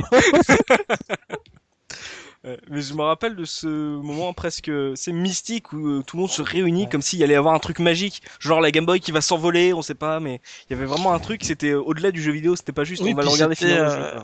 C'était aussi le, le, le moment où Internet n'était pas aussi répandu que maintenant, et il y avait plein de rumeurs comme quoi ouais. tu peux récupérer euh, Mew dans le camion, enfin des trucs. euh, Ah oui. Bah, complètement de débile. suite la, la ligue euh, les C'est ça, ouais. et tout. Oh putain, ça va être chaud. Hein. Et tu l'as fait. Que de pas légendes, marché. que de mythes. Mm. Mm, Ah, c'est vrai c'est que ça. les légendes urbaines sur ce jeu, il y en a eu un paquet. hein. Mais comme l'a dit le docteur, le coup du, du câble arraché pendant l'échange pour qu'on l'ait tous les deux, mais ça je me rappelle trop ça. Ouais, euh, il y a plein de trucs comme ça où en gros c'était au-delà, le jeu sortait du jeu, on, on pétait le quatrième mur et ça faisait partie de ces mythes du genre ah mais t'as pas fait ça, mais il faut arracher le câble. Non, Et puis euh, le fameux. Missingo aussi, le, le Ah bah Pokémon euh, qu'on mettait, on nageait sur une sur une corniche là, et puis d'un coup on était attaqué par ça. Enfin, c'était Mm. complètement débile. Et puis on était content de l'avoir attrapé, même si ça faisait rien, mais euh, voilà, ça fait partie de la mythologie. C'est clair, c'est ça, c'est tout ce tout ce truc qui a créé vraiment euh, un mythe pour euh, tous nos tous ces joueurs de, de 99 quoi. Euh, là on va on va vraiment aller dans le gameplay parce que c'est un RPG, il y a des combats, euh, et il faut quand même expliquer pour ceux. Peut-être il y a des jeunes joueurs qui ne connaissent pas Pokémon, je ne sais pas. Hein? Je, je lance cette pierre dans l'espace, on ne sait pas. Euh, Soubi, euh, est-ce que tu peux me parler de, de ce gameplay de Pokémon, euh, que ce soit l'exploration entre guillemets. Euh, le docteur Akam nous a parlé des, des, des capacités qui permettent de couper des arbres, à- aller plus vite, etc., qui permettent d'améliorer le confort euh, entre les villes. Euh, mais vraiment le, le gameplay combat, on va se focaliser sur le gameplay du combat, comment ça se passe ce jeu de Shifumi. Alors, le. bon, alors en fait, euh, donc tu as ta team de, de 6 Pokémon. Tatatam Voilà. Sachant que tu peux avoir deux types de combats. Soit tu as le combat aléatoire, c'est-à-dire en général, tu te balades dans, du- dans des, euh, des hautes herbes, Ouais. dans des Tata team. Et donc, tu peux avoir donc un combat aléatoire où c'est un Pokémon qui va apparaître et que tu vas affronter. Soit Ouais, tu vas avoir vraiment des que, euh, C'est Oui. comme Dragon Quest que en gros il y a que certaines zones où il y a des monstres. C'est ça, oui, voilà. Tu peux pas avoir n'importe quel euh, ennemi par rapport à. Alors que dans d'autres RPG du type FF, il suffit qu'on se balade dans, dans, dans la, euh, comme ça, dans, hop, et il y a des monstres. Voilà. Et dans Dragon Quest, à partir du moment où tu restes sur un chemin, t'es pas attaqué par les monstres. Et ben dans Pokémon, c'est pareil. Hmm, c'est vrai ça. Et Voilà, non, mais euh, j'insiste là-dessus. J'insiste voilà. là. Voilà. Et donc, en fait, euh, tu as T'as soit ta ce team. type de combat, et... ou sinon, tu as les combats, on va dire, où tu as un dresseur Pokémon sur le chemin qui te voit à, à 30 mètres euh, et qui te bloque, il te fait un regard. euh, qui Ah, il t'agresse en fait. Il t'agresse. Voilà, tu peux plus bouger et hop, il, il fonce vers toi et donc tu lances un combat. Mais là, cette fois-ci, c'est un combat de dresseur. Donc, euh, tu vas avoir toi tes, tes six Pokémon ou moins si tu en as moins dans, dans ton stock. Et Ouais. lui va avoir un certain nombre de Pokémon qui va faire que tu affrontes euh, les uns à la suite des autres, puisque c'est des matchs dans la, dans la première génération où c'est que du 1 contre 1. D'accord. Donc là, c'est un combat à contrat. Tu t'avais parlé de 6 Pokéball, c'est le max qu'on peut avoir euh, comme desk euh, à la fois? À la fois quand on va dire euh, tu fais tes combats. Après, tu, tous les autres sont dans ton stock, sachant que tu as 20 boîtes dans lesquelles je sais plus combien de Pokémon tu peux mettre, mais c'était quand même assez galère finalement à gérer tes- toutes tes boîtes. Clairement. Mais voilà, tu vas avoir 6 Pokémon qui vont te servir véritablement pour tous tes combats, sachant que bah, comme dans tout RPG, tant qu'on va dire t'es pas allé les soigner, tes Pokémon, donc euh, s'ils prennent des dégâts bah, au, match, enfin au combat d'après, bah, ils n'ont pas récupéré leur vie. Et il y a même donc les attaques que tu vas faire. En fonction de l'attaque, elle a un certain nombre de coups que tu vas pouvoir faire jusqu'à ce que tu ailles soigner ton Pokémon. Il n'y a Donc, pas de point de magie comme dans d'autres RPG par exemple. C'est-à-dire que tu as un nombre d'attaques déterminé par des rapport points à cette d'action. attaque. Voilà des points Point de d'action. pouvoir. Points de Des. Ouais, des Et- PP. Et sachant que en général, plus l'attaque est, on va dire, euh, forte, et moins tu vas pouvoir la faire. Euh, les- le nombre Mm. d'attaques est euh, assez corrélé finalement à sa, à sa puissance. Alors, Et- les- Oui, vas-y, je t'en prie. Oui. Et, et donc après, tu vas avoir, donc comme tu disais tout, tout début, un, système un peu de Shifumi, c'est-à-dire que tu as toujours un Pokémon qui va être très sensible à un effet, mais qui va être très fort sur un autre type de Pokémon. Les- Mm. le- au début, tu as le triptyque classique, justement avec les trois starters, où tu as le feu aux euh, plantes, où tu as le feu qui crame les plantes, euh, les plantes Mm. qui sont très fortes face à l'eau, et l'eau qui est très forte face au feu. Et ce qu'il faut expliquer Oui. aussi, c'est que euh, il y a plusieurs types d'attaques. Donc les attaques dites physiques, qui sont pas du tout en correspondance avec les éléments, donc Ouais. feu, eau, machin. Et t'as les attaques dites bah, élémentaires, où, euh, où justement bah, le feu euh, veut- fait, enfin le feu est fort face euh, à la Mm. plante, etc. Les attaques physiques n'auront pas de- d'incidence sur l'élément, donc il est possible de, de prendre tête euh, par rapport à ça. Mais le challenge était quand même d'avoir une équipe un peu assez polyvalente en fait. assez polyvalente, variée, surtout qu'il y a des Pokémon qui ont un double type, donc euh, avoir le, le- de couvrir le meilleur, euh, le spectre le plus large de façon à être, euh, Mm. à être tranquille. Mais euh, les psys étaient très avantagés dans cette version-là, donc euh, C'était les meilleurs. Bah voilà, en Dans, gros. dans- on dans avait- cette première version, le psy était clairement le, le type qui sortait du lot et qui était euh, le, le cheval sur lequel euh, tu pouvais miser pour être sûr de t'en sortir De un gagner, peu ouais. facilement. Un peu plus facilement. ouais. Parce que c'est après qu'ils ont créé le type ténèbres et spectre pour euh, tranquille quoi. Non, spectre il l'a mais ténèbres c'est pour contre les psys.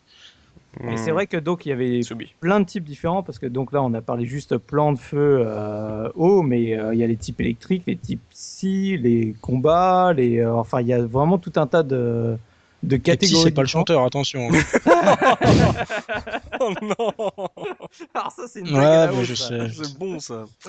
Est-ce qu'on lui met un buzz à ce docteur Lacaille ouais tu peux je crois là Ah, on part un buzz. Vas-y, Soubi. Non, ben voilà, donc c'était pour bien préciser qu'en fait, il y avait un, un grand nombre de types différents et que, et que c'était vraiment, je pense, ce qui faisait la richesse du jeu. C'est-à-dire que c'était un peu plus loin qu'un Shifumi, comme tu dis, où en gros, ça tourne autour de trois, euh, Hmm. trois attaques élémentaires. Là, ça va aller vraiment plus loin avec. Ouais, euh, puis il y a- y a un plus de véritable aspect tactique. ouais. Euh, Il y a vraiment une tactique à avoir. C'est-à-dire que c'est pas la portée du premier venu non plus, quoi. Mm. Voilà, donc il faut anticiper, savoir ce qu'on va gagner, etc. Et ce qui serait bien d'ajouter aussi, c'est que effectivement dans les combats contre les dresseurs, on gagne souvent plus d'argent et plus d'expérience. Donc, euh, puisqu'on a tendance à vouloir les esquiver, puisque c'est vrai que ça ralentit un peu l'aventure.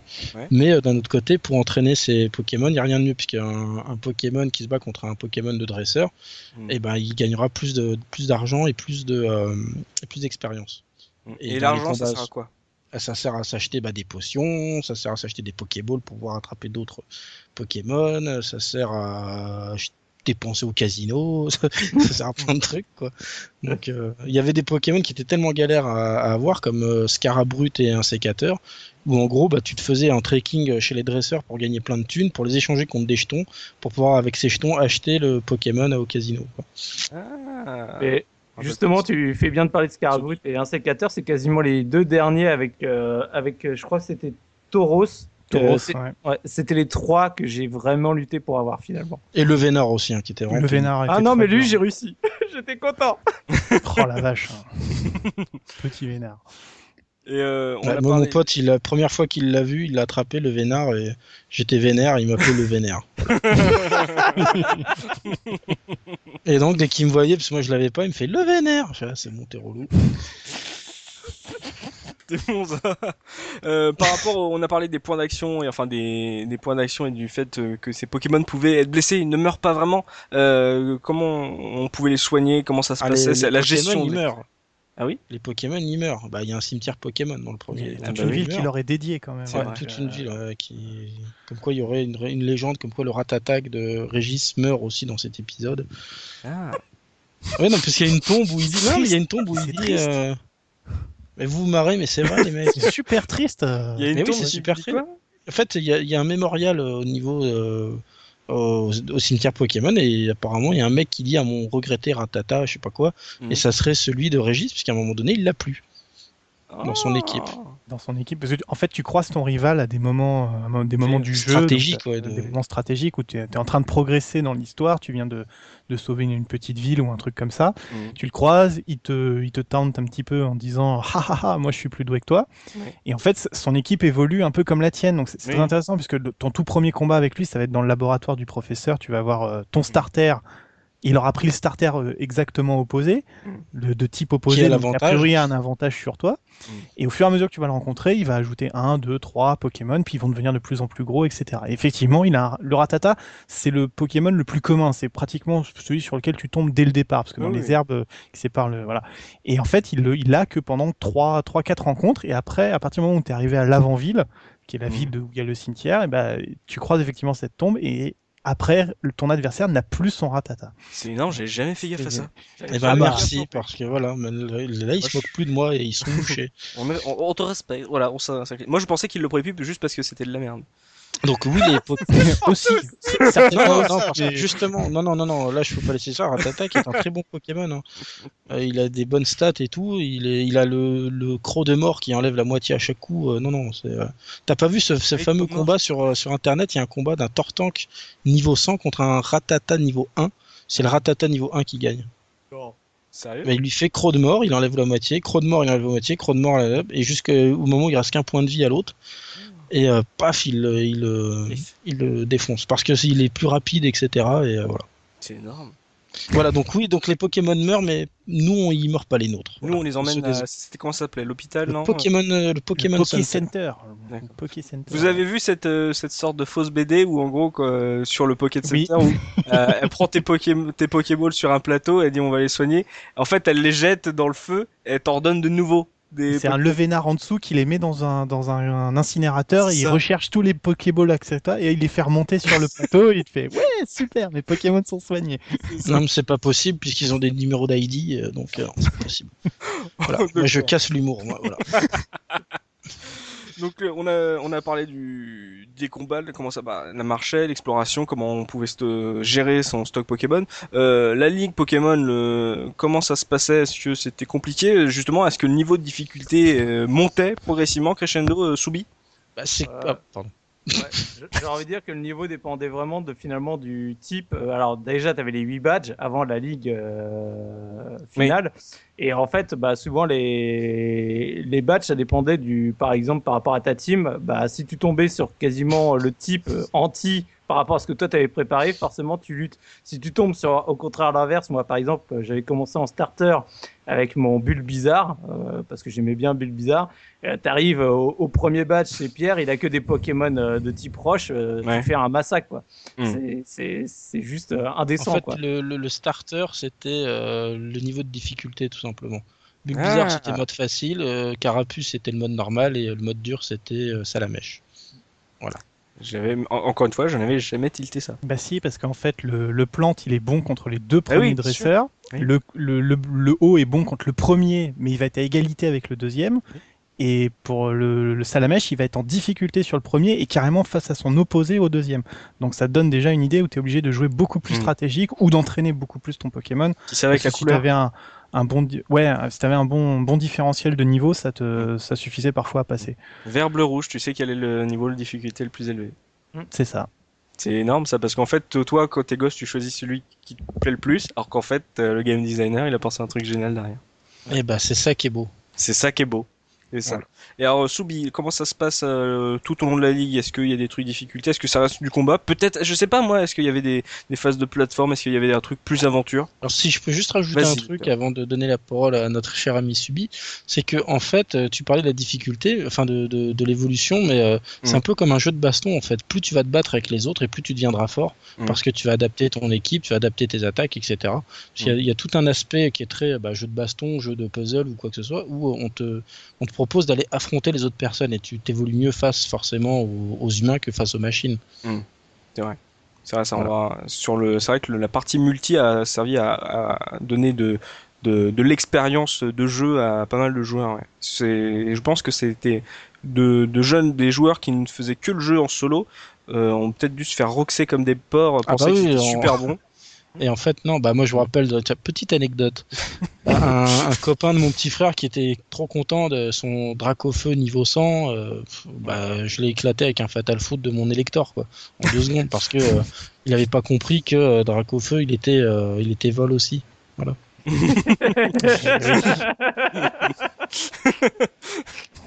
Et pourtant, qu'est-ce qu'il a la classe? Qu'est-ce qu'il a la classe Dracofeu Mais bon, ouais, c'est. Mais je, je reviens aussi sur un truc qu'on n'a pas dit qui est, qui est intéressant sur le, la progression des, des pouvoirs des Pokémon parce qu'on a parlé du type de, des Pokémon, Mm. mais il y a aussi un type pour les attaques, c'est-à-dire un, un Pokémon qui va être de type feu va apprendre dans sa carrière des attaques de feu, on en est sûr, Mm. mais il, il peut arriver à un moment donné à un niveau qu'il apprenne une, une technique qui va être de type normal ou de type combat ou de type sol, peu importe, Mhm. et qui du coup amène encore plus de subtilité dans sa composition. Parce que moi, par exemple, j'étais pas quelqu'un qui aimait beaucoup jouer avec 6 Pokémon. J'étais plutôt, je tournais plutôt à 4-5. Pourquoi? Parce que ça me faisait suer de faire euh, monter de niveau 6 Pokémon, des passages entiers à faire euh, lever le Pokémon pour arriver à avancer. Mhm. Ça, ça me plaisait pas. Et j'aimais bien justement euh, jouer sur les, sur la multiplicité des, des types. Alors c'est très mauvais en multi, hein, je, je le déconseille. hein. Il faut beaucoup plus se spécialiser. euh, A priori, ces Pokémon, je suis pas un spécialiste, mais voilà. Mais c'était quelque chose, en plus, quand tu commençais à connaître le jeu, que tu l'avais recommencé deux ou trois fois, tu t'anticipais le type de- d'adversaire que tu allais avoir. Donc, euh, j'aimais beaucoup power lever les Pokémon. À la fin, je, je le recommençais juste pour le plaisir d'avoir tout déjà en tête et de savoir euh, par quel type de Pokémon, ou de m'imposer de prendre un type de Pokémon. Mhm. Et donc, avoir, euh, avoir l'idée de se dire on peut, on peut utiliser un Pokémono, mais dans un moment donné, on pourra lui apprendre une attaque euh, qui est pas forcément de son type, qui va dé- dévier un peu, qui va permettre de passer un passage difficile. C'est là où tu commences à rentrer dans toute l'analyse profonde du jeu et où il y a un aspect tactique qui devient euh, une mise en abîme ex- exceptionnelle de, de toutes les possibilités que ça offre. Ah là là, tu me sors un Pokémon normal. Oui, mais attention, il va utiliser un.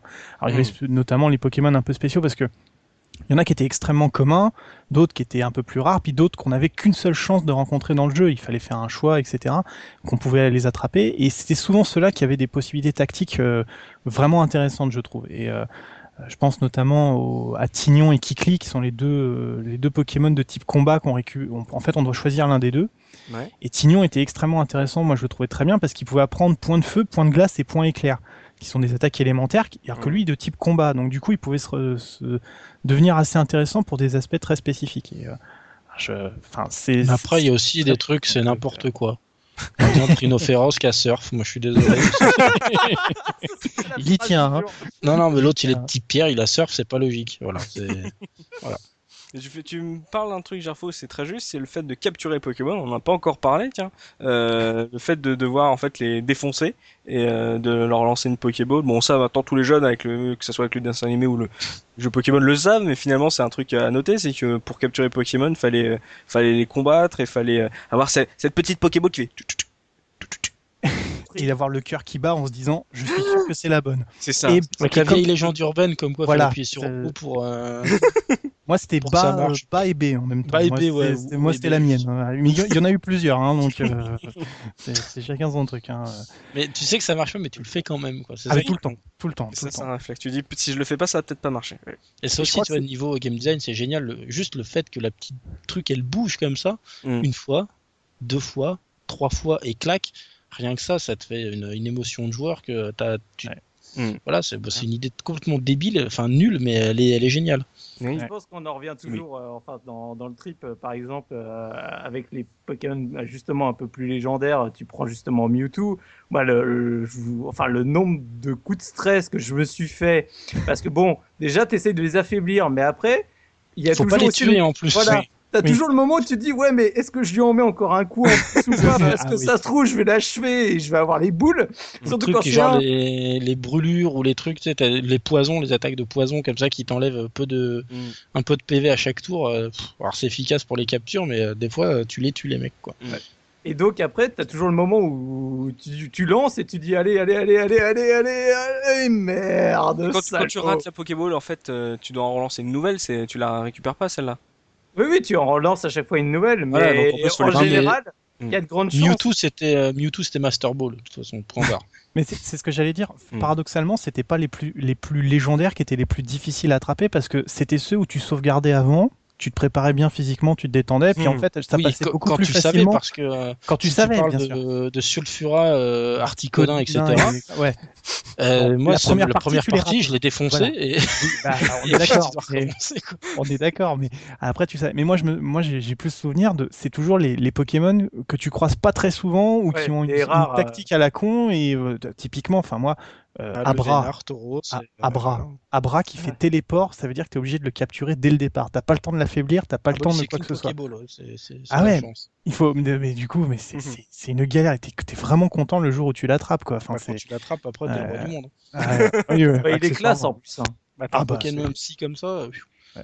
Et puis en plus, téléport, ce qu'il faut savoir, c'est que c'est l'équivalent de vol en fait. Euh, même ça permet de sortir des, des grottes et tout ça. c'est l'équivalent d'une corde sortie et qui Corde fonctionne sortie et- qui, Ouais. force- qui, fo- qui fonctionne aussi comme euh, vol euh, quand tu, tu le fais Enfin, à l'extérieur, il me retour, semble. retour à la dernière ville, parce que vol te permet d'aller où tu Oui, veux. retour, oui, d'accord. Retour à la dernière ville, effectivement. C'est-à-dire que tu peux utiliser les capacités de tes Pokémon pour euh, ton personnage euh, dans le jeu, quoi. Certaines, ouais. Ouais, il, y a quelques, il y a certaines capacités comme téléporte, tunnel aussi, euh, Mm. qui, euh, qui permet bah, de sortir juste, euh, lui, pour le coup, de sortir d'une grotte. Ouais. Euh, puis après, c'est surtout dans les autres versions où ils ont lancé le truc, genre parfum doux euh, qui t'attire Pokémon ou des trucs. Enfin bon, on n'est pas là pour parler de ça. hein. Mais, mais ça, c'est quand tu vois, quand on vous écoute, c'est que vous avez des, des anecdotes sur des Pokémon, sur la manière dont vous les avez capturés. Euh, et ça, c'est c'est ça qui, qui fait la force de, de Pokémon, visiblement, c'est que il y a au-delà de- du jeu, de la, la progression de ton personnage euh, dans la ligue Pokémon, de, de collectionner tout ça, de, de faire l'aventure, il y a aussi le fait de se dire ah là là, euh, je vais sauvegarder là parce que je sais que là je vais pas pouvoir le faire. Ah, je vais lancer ma Pokéball. Ah, c'est- j'en ai, j'en ai plus. Ah là là, faut que je Ouais, retourne mais au pire que ça, c'est-à-dire qu'on était tellement atteint que, comme je te dis, tu loupes Sulfura, bah, tu recommences le jeu. Ce qui est, c'est n'importe quoi normalement. Un jeu comme Tu Pokémon, tu jamais. recommences pas. Oui. Et euh, tu recommences le jeu pour. euh, Moi, je l'ai refait. J'ai refait le jeu pour Sulfura et pour Mewtwo que j'avais loupé. Donc, euh, j'avais utilisé. En fait, comme, comme je m'étais fait avoir pour la première fois pour Sulfura, je me suis dit, lui, c'est la Master Ball. Alors je l'ai mis la Master Ball. Et puis après, j'ai appris qu'il y en avait deux autres des piafs. Ah, dit, ah, bah, super. Et euh, Mewtwo qui m'est passé devant. Bon, allez, chez moi, il me faut Freezer, je recommence. hop. Il faut se rappeler que déjà, bah, on l'a- on l'a évoqué, mais on n'avait qu'une seule sauvegarde dans la cartouche. C'est horrible. Donc c'était vraiment frustrant parce que déjà, euh, contrairement à pas mal de RPG, des fois tu pouvais, euh, au moment où tu avais un doute, on va dire, tu faisais une save sur un, sur un autre port et comme ça, Oui. tu disais, au pire, je reviens en arrière. Là, c'est de toute façon, tu as sauvegardé, c'est fini. Si, si tu as justement tué ton, ton Articodin et que tu as sauvegardé juste derrière, tu plus qu'à te pendre. Quoi. T'as plus qu'à tout recommencer. Et après, euh, moi, ce que je voulais aussi rajouter euh, par rapport à tout à l'heure, c'est que on, on parle beaucoup de donc, bah, il fallait leveler tes Pokémon. Euh, Gerfo disait bah, justement qu'il n'avait pas forcément fait les 6 parce que Mm. c'était contraignant. Pourquoi? Parce que bah, pour faire leveler, en fait, le seul Pokémon de, de ton équipe qui levelait, c'était bah, celui qui avait participé au combat.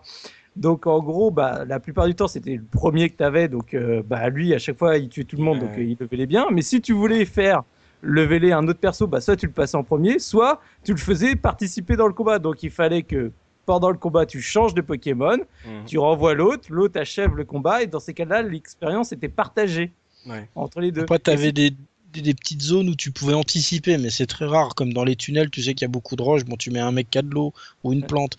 Euh, sur quand t'as surf, t'essayes de mettre un électrique ou une plante. Encore une fois, enfin, c'est. euh, c'est- Mais, euh, mais c'est vrai que c'est super gonflant, ça. Et c'était c'était compliqué. C'est pour ça que je parlais tout à l'heure de, de mon Magikarp. C'est que comme Magikarp au début, bah lui, il peut pas tuer de toute façon l'adversaire.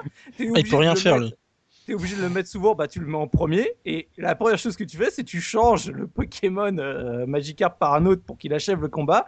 Il Mhm. gagne un morceau de l'expérience. Et c'est comme ça que tu vas le monter au fur et à mesure. Quoi. Et c'est très long parce qu'il faut l'amener au niveau 20, ce qui représente euh, facilement euh, Mais on l'attrape au 15% niveau du jeu. 5, quoi. je crois. ouais. Ouais. Et on l'attrape niveau 5, voilà. Ou on pouvait l'acheter aussi. Il y avait Oui, cet arnaqueur de merde là. Bah, Celui il- qui était juste devant la grotte là, qui te vendait un Magikarp pour 500 Poké dollars. eh ben, je l'ai Je l'ai acheté. acheté une fois. Après, j'ai voulu assassiner le mec à chaque fois, hein, parce que problème, c'est franchement. parce qu'on savait pas qu'il y avait les, Ah ouais, les cannes bien et sûr, tout ça. bien sûr, mais J'aimerais bien refaire Pokémon sans connaître le jeu. Je, je- je suis sûr que j'y prendrai un plaisir fou. Tu sais, on dit souvent dans des jeux, il y, en a certains qu'on aimerait bien recommencer sans connaître le- ce qui se passe. Euh, Celui-là en fait partie euh, sans hésitation, quoi, parce que il y a, il y a tellement de plaisir que tu découvres euh, à chaque fois, te- des petits détours, des tout, tout un tas de détails, c'est génial. Encore une fois, il y avait tout l'aspect communautaire aussi euh, avant, euh, l'ère d'Internet. Tout à fait. ouais. C'est-à-dire que euh, c'était beaucoup de légendes, beaucoup de ah j'ai vu ça, ouais mais t'es un mytho. Ouais. Et puis Mhm. ah, tiens regarde si je suis un mytho, je l'ai. Enfin c'était, euh, il y avait- plein de trucs à découvrir euh, sans. Alors euh, il y avait les magazines pour avoir les solus, les trucs comme ça. Mais puis le nombre de magazines d'arnaque qui étaient sortis à cette époque-là. Ah ouais? Genre Pokémon euh, Mag ou Pokémag ou des trucs comme ça. Et c'était mais nul, nul, nul. Et toi, tu l'as acheté juste parce qu'il y avait deux trois pages sur la, la Solus et qui étaient même pas vraies d'ailleurs la plupart du temps. Et là, Ouais, il y, y avait pas mal de magazines comme ça qu'ils avaient vendus. euh, bah, Kids Mania, tout ça, c'est de cette époque-là, hein, je crois. hein, de... Mm. Et puis, t'as, en fait, le jeu est tellement riche que moi, je me rappelle à l'époque, la plupart des magazines te vendaient la Solus, mais en kit. Tu sais, c'est justement, ils l'étalaient parce qu'ils savaient que ça durerait un moment. Donc, euh, en gros, tu l'avais en Sinon, ouais, 10 tu pouvais parties, en, quoi. ouais, ou sinon, tu pouvais en acheter une qui était genre à 15 euros et euh, Et là, t'avais euh, tout. Mais, et t'avais tout. ouais. Mais Euh. c'était, euh, enfin, ils ont beaucoup joué là-dessus parce qu'ils savaient que l'univers est tellement riche, t'avais tellement de choses à, à apprendre. À... C'était un peu, bah, justement, avant l'ère d'Internet et tu pouvais. Tu sais, c'était, t'avais pas encore vraiment les, les guides euh, comme les, euh, tu sais, les Ouais, comme gros guides ouais. qu'on connaît Ouais. aujourd'hui. C'était vraiment les des mecs qui les magazines au qui les faisaient. crayon, ouais. Ils les faisaient au feutre et tout. Et euh, ouais, enfin, c'est c'est- surtout que c'était encore pire parce que les mecs au départ ils croyaient pas du tout à Pokémon. Tu vois, c'est un truc de gamin, patati patata, c'est un effet de mode. Voilà quoi, l'effet de mode, ça fait un peu longtemps qu'il dure là. Donc, ça. euh, moi de toute façon, à l'époque du jaune, quand il Mm. était sorti, je travaillais chez euh, Stock Game. Ouais. Et euh, à chaque fois, je disais aux gens, bah, je vais chercher un jeu pour les vacances. Je disais, bah, Pokémon, quoi. Le jaune était sorti. Mm. Et chaque fois, c'était, ouais, Pokémon, c'est pour les gamins, machin, patati patata. Et moi, je leur disais, je fais écouter, prenez-le, s'il vous plaît pas, je vous l'échange contre un autre, euh, contre rien du tout, mais à mon avis, vous allez pas revenir. Mais il y en a aucun qui est revenu. hein. Et puis c'est bah, vrai, les mecs, ils étaient là, ah, avez raison de me, de me conseiller ça, j'aime bien et tout. Mais Voilà, il changeait quoi ce Pokémon jaune? Alors en fait, le Pokémon jaune, il a été fait parce qu'il y avait des frustrés. Parce que beaucoup de gens ont découvert, même si beaucoup ne l'admettent pas, ont découvert Pokémon par rapport au dessin animé qui passait sur TF1. Ouais. Et en fait, quand ils jouaient au jeu, bah, ils se rendaient compte qu'il n'y avait rien à voir, euh, si ce n'est que euh, bah, le héros a une casquette, quoi. Et donc, ils ont créé, euh, ils ont créé Pokémon jaune pour correspondre un peu plus à l'animé. Mm. Donc, c'est pour ça que là, le héros, il s'appelle Sacha, que, euh, enfin, le héros s'appelait Sacha aussi. Il était, enfin, bref, on s'en fiche. Euh, il est, il a pas le choix de starter. Il commence avec Pikachu et Pikachu sort de sa Pokéball, c'est-à-dire qu'il suit le personnage. Ouais. De, dans, dans l'aventure. Et il y a un petit côté, euh, on va dire, euh, Tamagotchi dans le sens Pikachu est content, Pikachu est pas content. Ah oui. Mhm. Ça servait un peu à rien, mais bon. Et euh, il était aussi en couleur, et il y avait des mini-jeux inédits. Et euh, Mini-jeux. pouvez trouver Pikachu qui a surf. Voilà. C'est un épisode de Pikachu qui fait du surf. Mhm. Et donc dedans, il y a Pikachu qui a surf. Voilà. Et même Et- dans la Team Rocket, ils ont. Oui, voilà, oui, euh, James, Il y a euh, Jesse voilà. et James, et ils ont bien mis House, euh, etc. C'est vrai. Il y a Ok, ça, et vraiment ils ont redesigné aussi donc un certain nombre de Pokémon parce que justement tu voyais Pikachu quand tu le voyais dans le premier jeu où tu voyais euh, certains Ah, comme c'était- Tortank ou autre. Pikachu trop gros lard là, hein, c'était Voilà, de- c'était Pikachu qui avait un peu abusé. Et donc, bah, c'est pareil, c'est les gens disaient ah mais c'est bizarre, ça, les, les designs correspondent pas au dessin animé, donc alors que c'était normal puisque finalement le jeu était sorti avant la production du dessin animé. Mhm. Et donc le, bah, on va dire la version jaune a un peu gommé ça en redonnant des designs plus proches. Mhm. euh, je pense à Evoli, tout ça, enfin plus proches de ce qu'il y avait dans l'animé. D'ailleurs, pour l'anecdote, Oui. euh, à la base, euh, le Pokémon fétiche, ça devait être Mélofée et pas, euh, et pas Pikachu. Oui. Ouais. Aïe. Ouais, ça devait être Mélofée, et puis euh, bah, c'est pour ça que même quand on commence le jeu, il y a toute une histoire euh, tu sais, par rapport à la pierre de lune, Mélofée, Ah patati oui. patata. C'est parce qu'en fait, c'était lui qui avait été choisi pour être le Pokémon représentatif, et au final, bah, ils ont pris Pikachu. C'était très intéressant de voir ce Pokémon parce que il, il- il- il a clivé dès le départ euh, une partie de la communauté parce qu'il était systématiquement attribué aux dresseurs féminins. Quand un, un- une dresseur fille, parce que ça c'est quand même un truc qu'on doit reconnaître au jeu, euh, il se voulait universel. On croisait des hommes, des femmes, des vieux, des jeunes. était euh, Tout le monde était, tout, tout le monde était, tout le monde était à fond et le personnage qu'on incarnait était garçon parce qu'on l'appelait il, mais euh, il n'y avait pas vraiment le, on pouvait s'identifier facilement. Et Mais même, quand on euh, je me permets juste d'ajouter que le Ouais. dessin animé était bien fait en ça, qu'il y avait un garçon et une fille de toute façon, qui étaient Mm. dans les héros. Il y avait Ouais. Sacha et Ondine, et euh, c'était un des rares dessins animés qui plaisait autant aux filles qu'aux garçons. C'était quasiment jamais arrivé avant, quoi. Parce Voilà. qu'avant c'était euh, Transformers pour les garçons en gros et Barbie pour les filles, quoi. Et, euh, ou Dragon Ball Z pour les garçons et Sailor Moon pour les filles. Mais c'était très très rare, ou enfin de souvenirs, je, je connais pas de dessins animés qui ont pu euh, réunir les deux sexes euh, comme ça. Voilà. Ouais, tout à fait. Mais, mais donc ce que, ce que je disais, c'était que le, ouais, donc on rencontrait les dresseurs et très souvent, voilà, tous les Pokémon mignons et petits étaient attribués aux filles Ouais. et tous les Pokémon vindicatifs et, et à, à corpulence assez agressive étaient attribués aux garçons. Et ça, ça allait plus vers la fin. Même si sur la fin on trouvait ce qu'on, ce qu'ils appelaient les top dresseurs, qui eux étaient des, carrément des, des gens avec des fouets, hein, c'était pour entraîner les, les Pokémon à la rude. Hein. Et là, ils, Ouais. se lâchaient, ils utilisaient tout le maximum. Donc euh, bon, mais Mhm. c'était très très très rigolo de voir, euh, voilà, euh, parce qu'à chaque fois qu'on rencontrait un dresseur, donc il vous, il vous hypnotisait du regard, il venait vers vous, puis il vous racontait sa vie. Il vous disait, ah mon copain, il déteste, il déteste mon Pokémon, et hop, il balançait son mélofée, tu vois. Et tu rencontrais le copain 10 mètres plus loin, parce que tu sais, les gens ils ont rien à faire de la journée, ils se mettent à 10 mètres l'un de l'autre, ils attendent qu'il y ait un mec qui passe. Donc, enfin, bon. Et euh, le, le gars en face, il avait un, euh, un Pokémon beaucoup plus agressif, un férocinge ou un truc comme ça, quoi. Et les motards, ils avaient Smogo, c'est n'importe quoi. oui, les, les ornithologues, ils avaient des oiseaux, euh, les, les scouts, ils avaient des insectes. Mais d'un autre côté, c'était c'était très drôle parce que ça montrait aussi euh, une, tu sais, un- de- des modes de vie différents organisés autour des Pokémon. C'est-à-dire, euh, t'a- t'avais tous les corps de métier. T'avais, à un moment, t'allais sur un bateau, donc t'avais des marins, t'avais Ah, des cuisiniers, montagnard aussi. ouais. t'avais des montagnards à la, à la montagne justement, t'avais des moines dans les dans les temples de Pokémon. euh, Ah, des karatékas aussi. ouais. des, voilà, qui- voilà, des jardiniers. ouais, des télékinésistes dans les, les temples psy, euh, enfin voilà, c'était euh, ou des, des gens qui étaient dans les corporations. Alors eux, c'était des gens qui aimaient bien les, les Pokémon qui ramenaient de l'argent, donc ils avaient des Miaous et des. Persians qui faisaient jackpot pour essayer de te, Ah, te piquer ton pognon. en plus. ouais. Ouais, ouais, non, c'est- c'était honnêtement, enfin, il y, avait une cohérence d'univers qui était, qui était extrêmement intéressante. C'est- Tu croisais, tu, tu, tu croisais la vie, quoi. C'était euh, la vie. Il y avait les riches aussi dans les casinos et tout ça.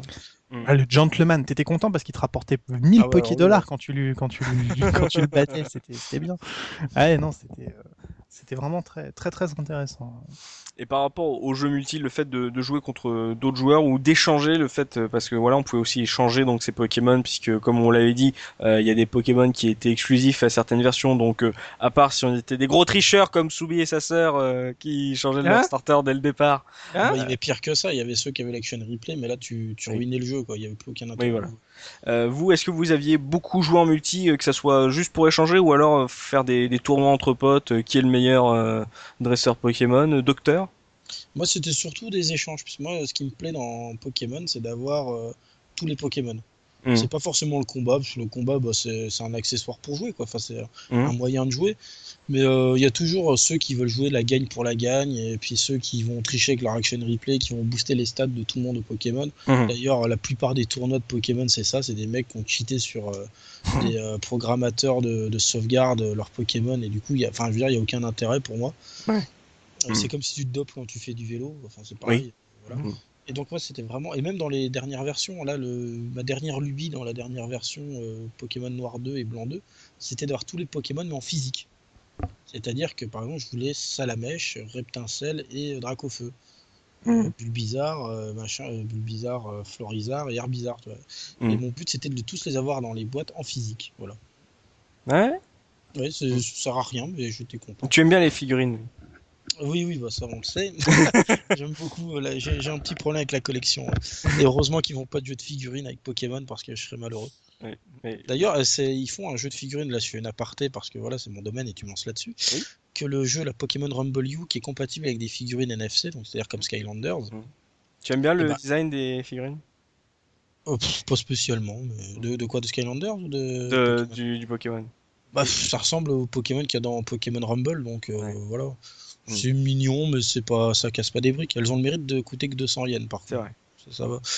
Et euh, le truc, c'est qu'elles sortent euh, au Japon et aux États-Unis. Et pas chez nous. Ah. Alors, c'est vrai? Ouais. Ah, dur. Ouais, ouais, ça c'est. Bah, je vais arrêter là. Je...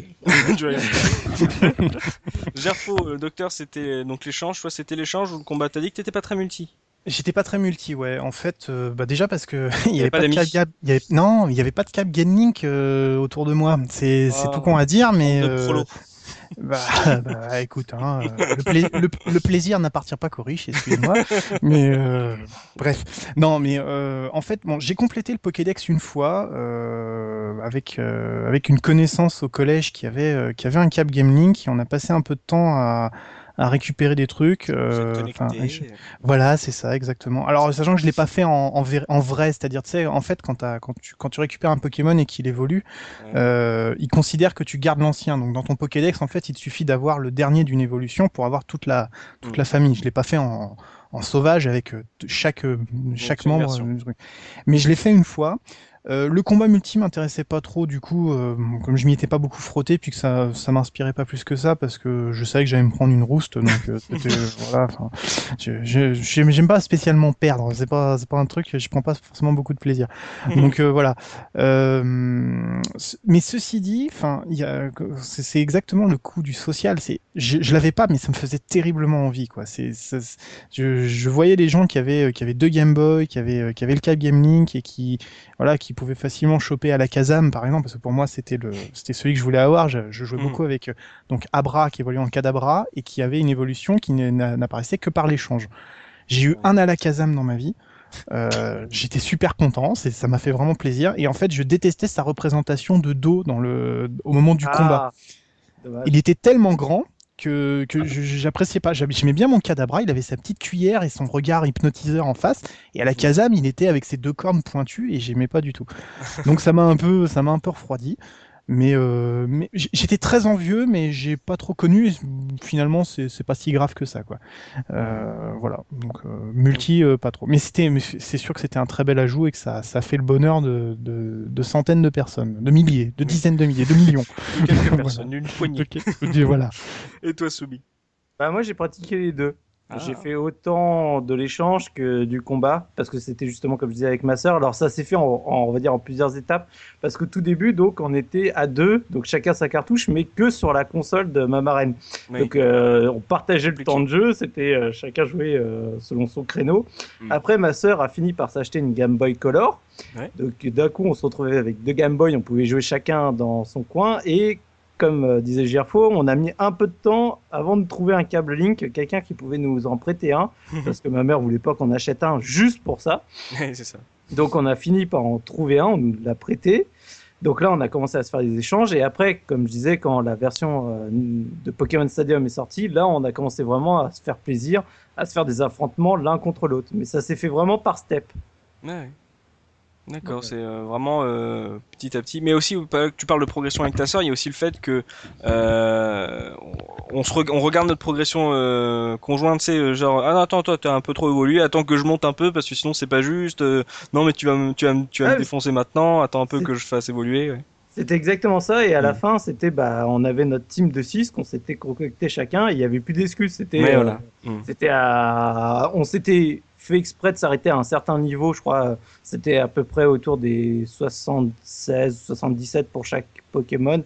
Mhm. Pour se dire qu'on voilà, on jouait en plus à niveau, euh, à level euh, égal. Et on s'affrontait avec sa team de 6. Donc, euh, donc voilà, mais c'est vrai que j'ai eu- la chance de pratiquer les trois, même si ça s'est étalé facilement sur quasiment un an et demi, deux ans. Quoi. Ah, quand même. Ah ouais, ouais, on a joué très très longtemps. Après, ma sœur, elle a continué sur toutes les versions euh, qui ont suivi, euh, or argent et, et compagnie. Moi, j'ai arrêté à la première euh, à la première génération, mais Mm. euh, mais on a beaucoup beaucoup beaucoup joué euh, sur cette première gêne. Euh, vous avez remarqué que durant tout ce podcast, c'est un truc qu'on n'a pas parlé. C'est euh, ce qui montre à quel point euh, Pokémon euh, se fiche de, de ça. Finalement, c'est pas, c'est vraiment secondaire. C'est, c'est la technique. Est-ce que Pokémon ça tuait la gueule? Est-ce que c'était moche, euh, Docteur? C'était très moche. c'était extrêmement moche et c'était très dur de dire aux gens jouez à ce jeu quoi parce que euh, les gens ils allument la console ils disent mais qu'est-ce que c'est? On est revenu en 84 ou quoi là?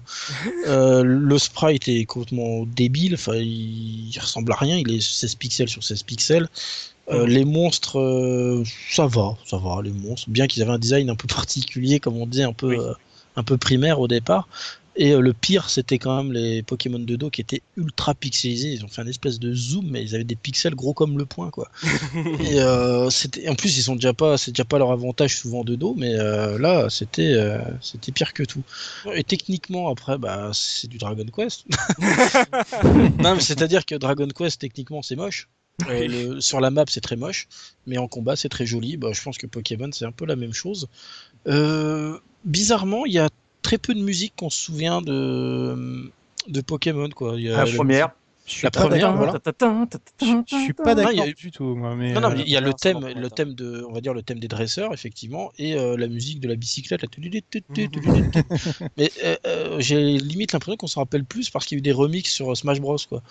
Donc euh, c'est pas un truc, c'est pas un jeu à musique en fait où euh, quand, quand par exemple on va se fredonner la musique de Zelda, de Mario, de Sonic ou même de DuckTales, on va dire ah ouais, c'était trop bien. Ça fait un peu Madeleine de Proust la Pokémon euh, hors, hors du, du générique du dessin animé et effectivement la musique du dresseur, euh, enfin du thème des dresseurs. C'est pas un truc qui, qui laisse un souvenir impérissable et on- la plupart des gens au bout d'un moment même ils, ils baissaient la musique quoi parce qu'on pouvait jouer en regardant la télé par exemple ou euh, en faisant autre chose. Oui, puisqu'on se euh, rafait les, les hautes herbes et la flotte euh, pendant un quart d'heure, histoire Voilà. d'avoir. C'est ça. C'est De toute façon, on, pas un était, on était des farmers chinois, les gars. C'est ça. C'est-à-dire que euh, c'est pas un jeu qui se joue forcément avec les oreilles. Donc, euh, est-ce qu'ils avaient anticipé le coup et qu'ils avaient pas mis ce qu'il fallait sur les musiques? Voilà. Même si certains sont pas d'accord, je trouve que le, la musique, surtout de la première génération, est pas. C'est pas un truc qu'on Alors, réécoute je- avec plaisir tout seul, je, quoi. je me demande, je me demande si c'est pas une question, une question d'âge justement, parce que euh, euh, à l'époque, moi, je trouvais que les musiques étaient de, étaient extrêmement intéressantes parce qu'elles te plongeaient très très vite dans l'ambiance des lieux où tu étais. Et elles, bon, elles étaient entêtantes, donc pour un gamin c'est toujours intéressant parce que tu es là, tu fais, mm, mm, mm, tu te promènes et tout, enfin ça, ça, tu, tu marmonnes et tout. Mais Mm. il y, y avait, je trouve qu'il y avait une qualité sur le sur le choix des musiques où euh, euh, tu rentrais dans, dans une grotte, euh, par exemple, tu avais tout de suite une ambiance un peu mystérieuse. Alors c'est vrai que ça, ça te saoulait un peu vite, mais moi, moi, je trouve qu'elle participait énormément à l'ambiance. Enfin, j'a- j'adorais jouer à avec. Oui, mais ce que, ce que je disais, c'est que c'est pas des musiques qui- qui restent forcément en tête et qu'on partage avec les autres, quoi. Oui, peut-être. euh, ouais, euh, d'accord, mais. Je te prends par exemple le DuckTales qui est l'exemple le plus frappant, Oui, c'est-à-dire que oui. les gens ont fait de DuckTales un bon jeu parce que les musiques étaient bien en fait. en, en gros c'est ça, c'est-à-dire que les musiques sont tellement excellentes qu'on se souvient plus des musiques que du jeu derrière. Ouais. Et d'ailleurs même quand ils ont fait la com là de DuckTales euh, Remastered là euh, qui est sorti, chaque fois ils parlaient des musiques les gars, hein, ils parlaient Ouais. de, de rien d'autre quoi. Donc euh, voilà, Pokémon effectivement si on parle d'ambiance, c'est- bah, c'est comme par exemple Metroid. Metroid, c'est un jeu à ambiance, donc euh, t'as- la musique, euh, elle va être là, tu, tu vas l'entendre, elle va participer au, à la narration même quelque part. Mais euh, d'un autre côté, est-ce que c'est un truc que tu vas écouter toi, enfin tout seul en CD Euh, Je suis pas sûr. quoi. Mhm. Non, peut-être pas, effectivement. À part le Voilà, thème générique, ouais, en fait, oui, non, mais euh, oui, c'est- assez vrai. Mais, moi, pour moi, elle a eu un impact parce que j'ai souvenir de. Alors, comme on a dit tout à l'heure, le souvenir est dangereux, mais, c'est- surtout dans les, f- les- la fin du jeu, il y avait les, les thèmes, la montée en puissance jusqu'à la, jusqu'à la ligue finale était quelque chose qui me.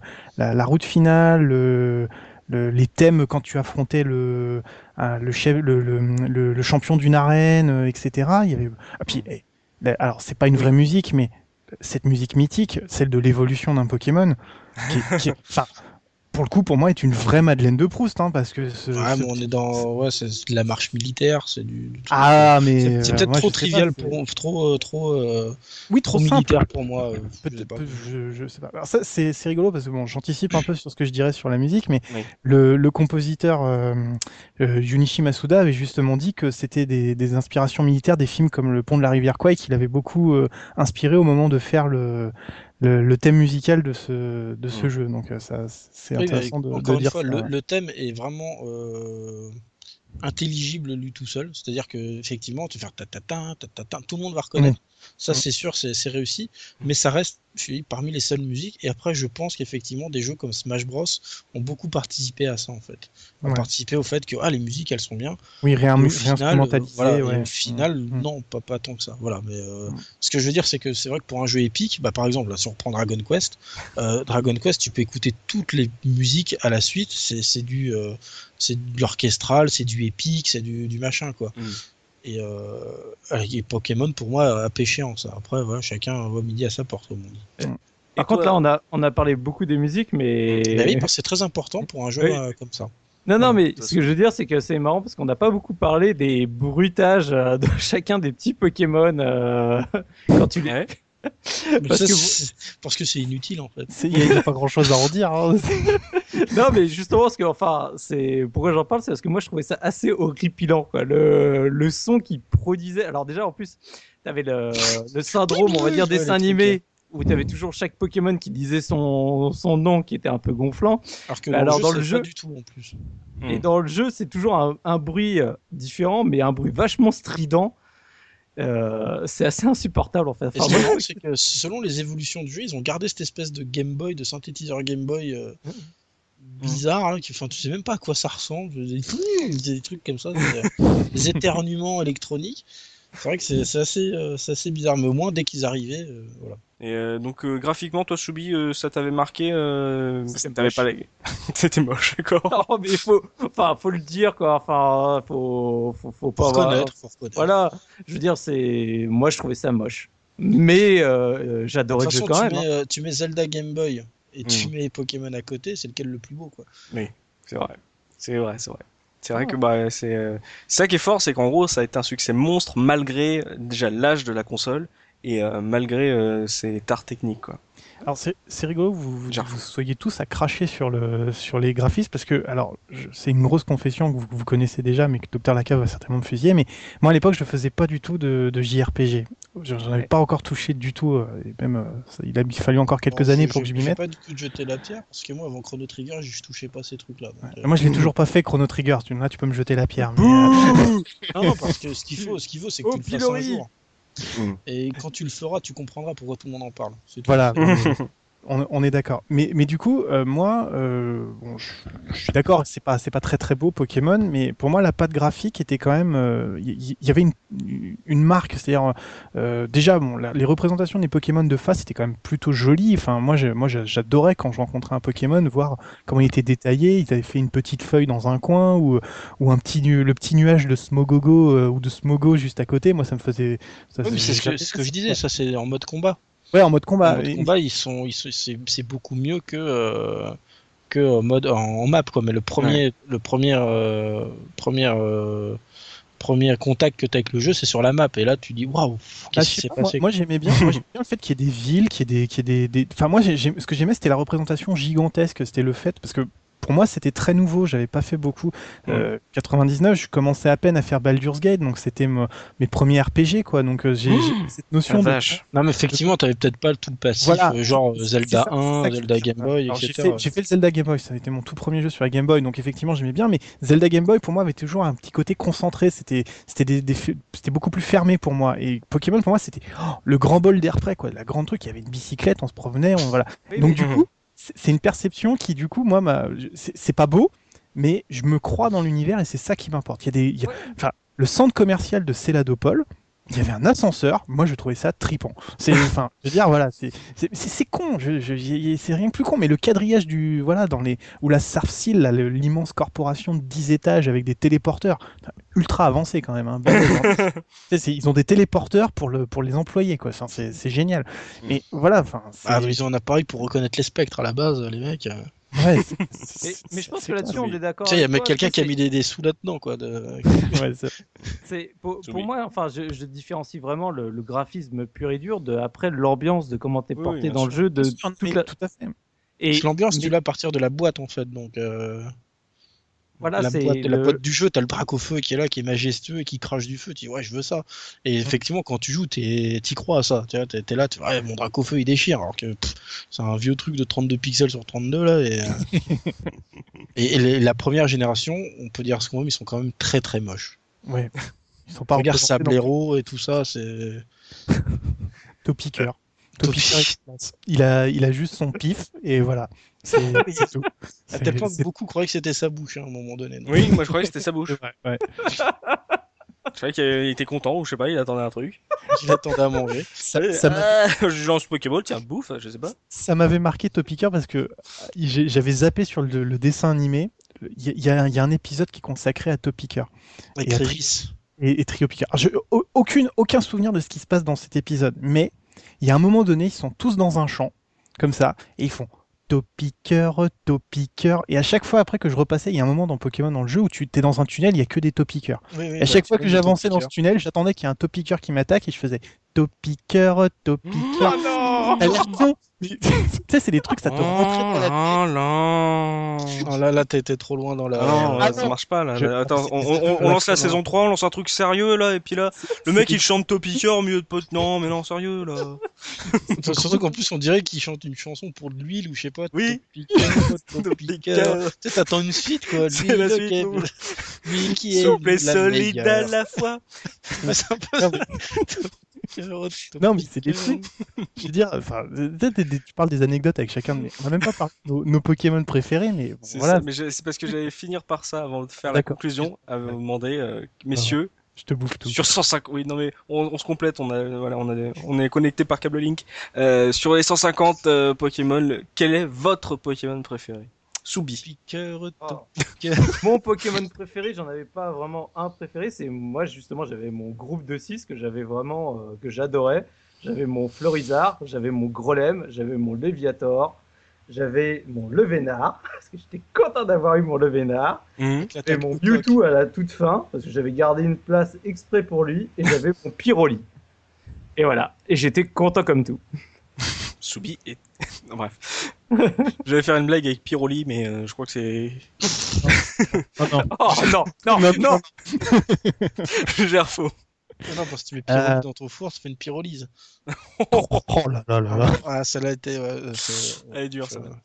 Euh, pareil, un seul, j'aurais du mal. Euh, euh, un seul, un seul Pokémon à retenir. Ouais, non, bon, je vais vous donner mon équipe type, ce sera le plus simple. Donc, j'avais- moi, je prenais Dracofeu. Euh, ah, Cadabra, parce que je, parce que j'aimais beaucoup Cadabra. Léviator aussi, ça c'est. Tu viens dire que tu l'aimais pas. Ah non, c'est à la Kazam que t'aimes pas. C'est, ouais, à la Kazam que j'aime pas. D'accord, Cadabra, j'aime beaucoup. Mhm. Euh, donc Léviator. Euh, j'ai eu une période avec Nido King. J'aimais beaucoup Nido King. Euh, c'était, euh, il avait l'air massif et tout. C'était. Puis j'étais beaucoup poison, plus- puis poison. ça, Voilà, c'est ça. Ouais. Euh, Tu lui apprenais toxique et tout. Ça te faisait un, ça te faisait un super, un super truc d'attaque. Tunnel est toxique, alors tu fais ce que tu veux. T'as le droit de. Tunnel, je la prenais souvent à Dracofeu. C'est, euh, je, c'est- ça, ça va pas de pair, mais j'adorais bah, prendre Tunnel à Dracofeu. Il avait ouais. Tunnel et Vol. Comme ça, C'est comme euh, Rhino Féroce qui font bon bref. c'est un peu dans le même dans le même esprit. Il y avait Rafflesia. Alors, je l'utilisais pas très souvent, mais j'aimais beaucoup. C'était la troisi- euh, deuxième ou troisième évolution. C'était euh, Rafflesia c'est la troisième avec une Mystère pierre plante. Orchide, Mystère Orchide et Rafflesia. Voilà. Rafflesia avait une grosse, une grosse tête. C'était, c'était rigolo. Mhm. Euh, et puis j'aimais bien euh, Draco, le pas le mini Draco, le Draco. Oui, Draco il a été classe. Dra- Draco, c'est Son- super. Une évolution qui est pourrie. Ouais, voilà. Ah, je- non, Dracolos, il était mignon. Ah, ouais, c'est Casimir quoi, le truc. hein. c'est ça. Bon. Ça montait très haut. Et toi, Ah. euh, oui. Quand même, Ectoplasma, parce que Ectoplasma était vraiment classe. C'était. euh, Moi, je c'était un- préfère Spectrum, moi. Ah ouais. Ectoplasma était super classe. Et toi, docteur, ton desk. Euh, mon desk, euh, pff, ouais, j'aime tout le monde, moi. Euh, pff, bah, Mewtwo, ça c'est sûr. J'avais une préférence pour Elector, parce que j'aimais l'électricité. Et Articonin, il avait une coupe un peu à la, à la Elvis ou je sais pas quoi, ça me dérangeait. Et Sulfura, il- on dirait, on aurait dit un vieux piaf, en fait, une espèce de cigogne bizarre. On dirait, dirait qu'il était pas fini en fait. Et donc Elector, ouais, il était, il était cool. Mais il y en a plein. Il y a Magmar qui est sympa, Elec- et Electek aussi. Euh... Métamorphe, ouais, j'aimais bien. Parce qu'il se transformait en tout. Un sécateur qui avait la méga classe. Mhm. Euh... ouais, a- Bah, moi j'aime bien aussi, euh, par exemple, Preptincelle euh, et Florizard. Parce que c'est les intermédiaires. Ils sont, ils sont non, c'est. Herbizarre l'intermédiaire. Herbizarre, excuse-moi, je confonds, tu vois, je dis n'importe quoi. Ouais, J'aimais bien Euh. ceux aussi un peu couillons, sais, comme les psychoquacs ou, euh, Monsieur, Monsieur Monsieur Mime. Mime. ou les canards Monsieur Mime. tichots. Le Monsieur canard Mime. chaud. Oh là là. Ou Lipoutou. Mais Sac ouais, Lipoutou, ah, c'était pas chelou ça, Lipoutou, Si, franchement. si, si. Le mec qui a inventé ça, mais il avait plus d'idées. Enfin, qu'est-ce qui s'est passé? Je sais pas. C'est un peu Nicki Minaj aujourd'hui. ouais. Ouais, c'est un peu ça. ouais. c'est qui? Oh non, j'ai faux. Ah, Ah tu bah trop écoute, vieux. moi je connais pas. hein. Ah bah c'est Lipoutou en fait qui chante, c'est la même. Vache, ça doit faire peur. Euh, ouais. Sauf que des fois il y a des cheveux verts, des fois il y a des cheveux jaunes, des fois il y a des cheveux bleus. D'accord. C'est ça l'évolution. Ah mon préféré, ouais, je dirais Mewtwo quand même. euh, Mewtwo, Euh, Mewtwo, vous a marqué. Mewtwo vous a marqué alors. Il a marqué tout le monde, ils n'arrivent pas à Mm. en refaire un pareil donc. euh, C'est ça. Et puis ils l'ont enlevé de Smash du- Bros, J'aime pas du tout son design de Mewtwo, euh, j'ai- j'aime pas Les personnes ne l'aiment, hein, on sait pas ce qu'ils ont fait, une espèce de tête d'alien là, c'est bizarre. Et bah avant de se lancer avec Soubi dans, dans la revue de presse, savoir ce que la presse en a pensé justement en 99 bah, de cette sortie de Pokémon, on va s'installer euh, tranquillement pour écouter euh, l'instant musical de notre sémillant Gerfo. Donc, euh, bah, on a déjà dit beaucoup de choses, donc euh, je vais, je vais tâcher de faire vite.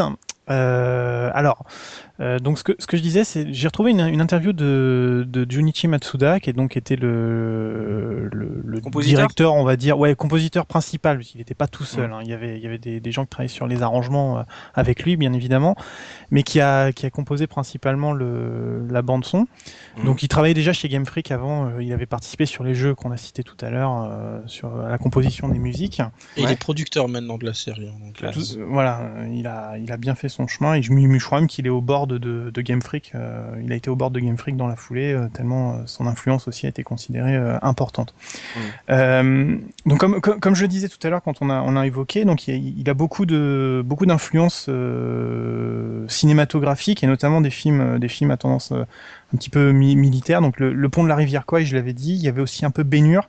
Qui, Ouais. Et en fait, lui, ce qu'il ce qui, ce qu'il voulait faire ressentir, c'était un peu tout, tout- toute cette musique d'ambiance, c'est-à-dire donner, donner l'impression que la musique porte le propos du moment, c'est-à-dire euh, on est dans une caverne, il faut une ambiance un peu sombre, on est dans sur la mer, il faut quelque chose d'un peu euh, un peu comme les vagues qui qui, qui, qui, qui va et vient. Il y a, Mhm. voilà, donc il a il a beaucoup travaillé sur sur ces musiques d'ambiance. Bon, Oui. Docteur Lacave a dit, a dit beaucoup de choses là-dessus. Donc choisir les musiques, c'est un petit peu difficile. Bon, moi, je pensais qu'on pouvait s'écouter un petit peu le, le thème, le thème de la bicyclette parce que c'est celui qu'on a sans doute le plus écouté. Ah, c'est meilleur. partais de bon matin. Voilà, ils donc, auraient euh, dû le mettre celui-là. pour, euh, pour, pour expliquer très vite, en fait, donc on, on ré- on pouvait récupérer une, une bicyclette dans le jeu et en fait, quand on pouvait s'en servir à pas tous les endroits, c'était génial quand on essayait de s'en servir à un endroit qui n'était pas autorisé. Le Mm. professeur Chen nous appelait pour nous dire ce n'est pas le moment de se servir de ça. Le gars était chez lui, il était en train de t'espionner. Si tu voulais Ouais. sortir ta bicyclette, il t'appelait, c'est pas le moment de s'en servir.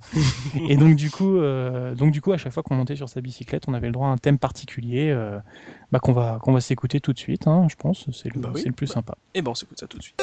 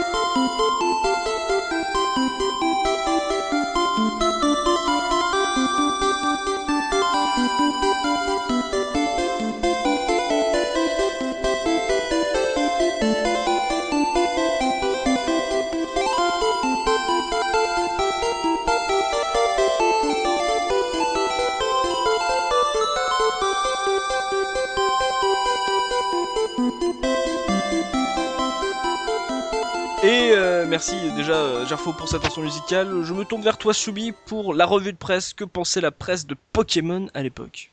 Ah bah la, la presse, c'est surtout qu'elle a été bien préparée à l'époque. Euh, Ah ouais? je, je fais un petit euh, aparté où, parce que justement Looping, euh, quand il a commencé un peu à rechercher les tests euh, dans les différents mags, il me disait mais c'est absolument hallucinant quand tu vois la campagne marketing qu'il y a dedans, les pubs, tu sais que tu avais en insert dans les magazines, tu en avais partout, partout, partout. quoi. Ouais? Avant que le jeu sorte, ça y est, c'était la folie. Ils en- ils t'en mettaient des doubles, triples, quadruples pages. Euh, t'étais, euh, t'étais prêt, hein. c'était, c'était annoncé. Hein. Mhm. Et d'ailleurs, ça s'en ressent même dans les tests, puisque souvent les, les tests, ça a commencé, euh, bon bah voilà, on va vous parler du jeu qui a fait un carton au Japon pendant des années, qui a fait une, euh, du ra- enfin, un gros ravage aux États-Unis, et donc en toute logique, ça devrait faire euh, Mhm. justement le même ravage chez nous. Donc euh, tu vois vraiment que dans les tests, voilà, ce côté marketing a été euh, même, on va dire, ingéré euh, de la part des testeurs. Quoi. Mhm. Après, le, on va dire les notes, bon, t'as as un peu de tout, mais en général, elles sont quand même plutôt bonnes.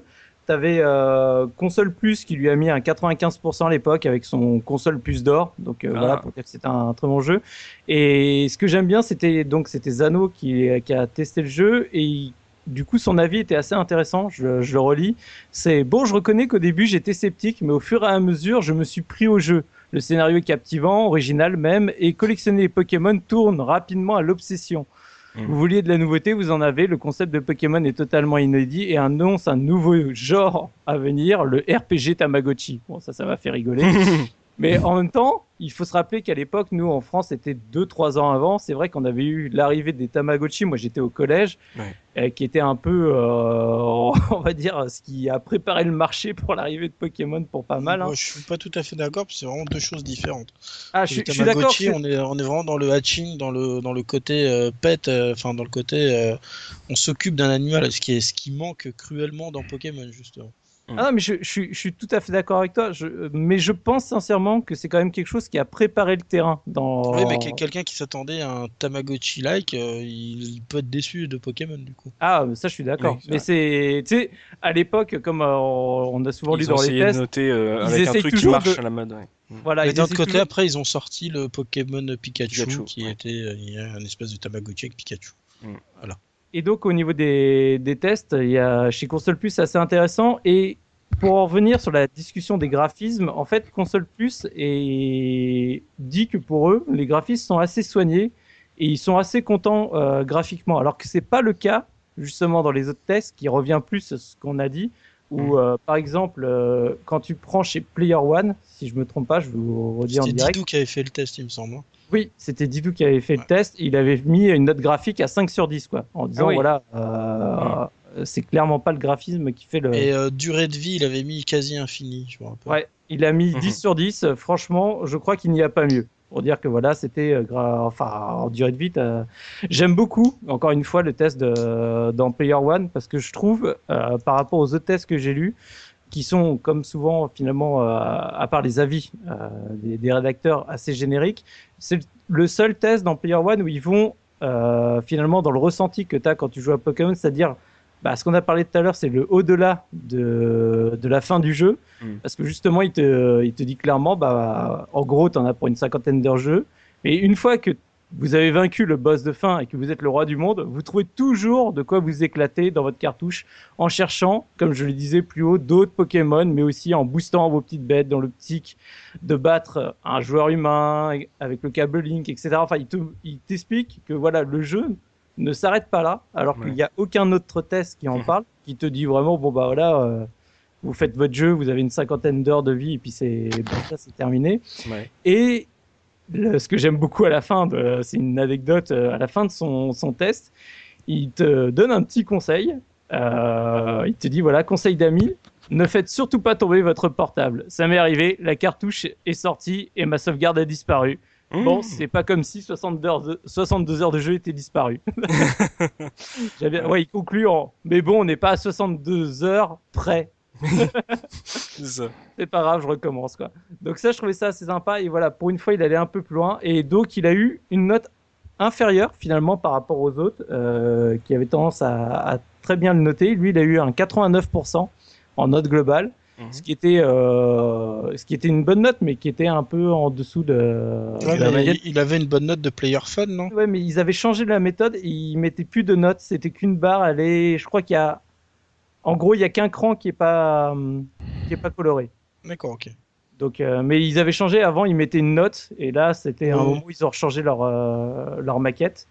Mhm. Euh, chez jeuxvideo.com, puisqu'on commençait à avoir les tests maintenant Les sur Internet, sites, il a eu euh, 16 sur 20 avec un, un test relativement générique, hein, pas grand chose à rajouter par rapport à ce qu'on avait dit, mais une nouvelle fois, ce qui pêche dans la note, c'est les graphismes où il a Ouais. 11 sur 20, Mhm. où ils disent que euh, bah, un effort euh, plus fourni aurait- n'aurait pas été inutile concernant les graphismes.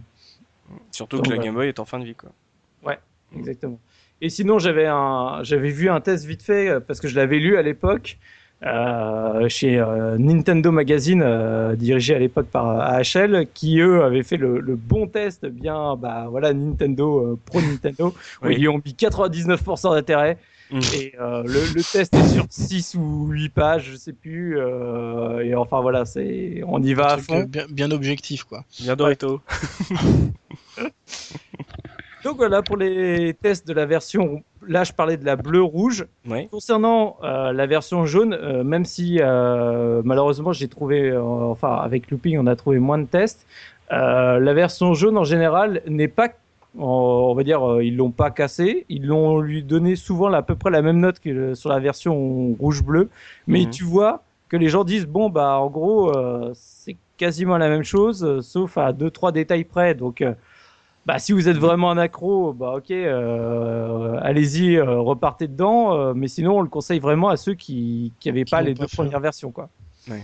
Donc Ouais. ils l'ont pas, ils l'ont pas démoli en disant que euh, c'était juste un, on va dire un 1.5 avec quelques euh, quelques évolutions, mais en même temps ils le, ils l'encensent pas, quoi. Ouais, bon, c'est vrai que c'est vrai que moi je me rappelle que quand c'est sorti, j'étais un peu déçu. Je m'attendais à un, un nouveau Pokémon et en gros on m'a dit ah non c'est juste une, une petite amélioration du 1 et, et sur le coup c'est vrai que moi j'avais été super déçu parce que Ouais, mais justement il y y, a- avait eu l'affect. euh, Il y a Du beaucoup de monde qui ont découvert par le jaune aussi. hein, C'est vrai. euh, ouais, voilà ça a correspondu euh, avec il la. y avait une attente, hein, il y avait une attente avec l'anime. donc, euh, Ah oui, ça. En fait, c'est parce que moi, je, voilà, moi j'ai connu Pokémon avant l'animé, donc euh, c'est c'est clair que finalement ceux qui ont découvert Pokémon avec le dessin animé, bah ils ont voulu avoir le dessin animé en jeu et pas. ah, c'est euh, Parce que toi, t'es swag. Ah voilà, Ah, voilà. J'aime bien ce Docteur Lacave. Il sait me parler. Merci Subi. Ah, derrière.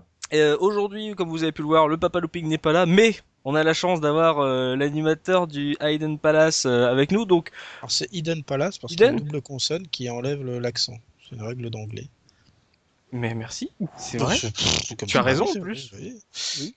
Donc euh, nous avons le l'animateur du, du, Hidden Palace pour les pour les anecdotes et je ne peux pas m'empêcher de te demander de, de gérer cette, cette rubrique. Est-ce que Docteur Lacave, est-ce que vous avez des informations, est-ce que vous avez des anecdotes sur cette première génération de Pokémon? Non.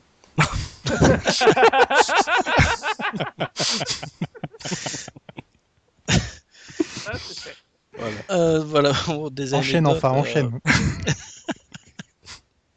Donc des anecdotes, il y en a toujours hein, pour, Oui. les, pour les jeunes qui, qui, qui, qui n'en veulent. Est-ce que vous savez quel était le nom des héros, donc Sacha et Régis, en japonais? Oula, Les prénoms qui étaient donnés en japonais. C'était pas... et les vite Attends, Sa- Sacha des Pardon, sachant pardon, que c'est H en... C'était pas mais- lié au justement au producteur de Game Freak et, au- et à Shigeru euh, Miyamoto? C'était pas Shigeru. Shigeru et Si, alors j'ai lu, c'est une collection de livres pour enfants. J'en Mais Miyamoto, c'est Shigeru. Shigeru. Shigeru. Bon alors, Euh, Voilà, alors, Monsieur Miyamoto, qui a un prénom que je ne prononcerai pas. euh, ouais, ça devait être ça. Et puis le, le patron de chez Game Freak, non? Qui s'appelait Satoshi Tajiri. Donc les deux personnages principaux du coup de cette euh, saga euh, au départ, euh, qui pouvaient être aussi appelés Red et Blue d'ailleurs, hein, on pouvait choisir des noms. Eh bien en japonais c'est Satoshi et euh, Shigeru. Voilà, c'est voilà parce que euh, ben c'est comme ça, c'est tout. C'est enfin, un petit bah ouais, mais le mec qui se rend hommage, je trouve ça un peu chier quand même. Oui, c'est ça. C'est vrai que je même je me mets au même niveau que toi. euh. De toute façon, je joue à ton jeu avec les pieds. Enfin bon, voilà. c'est-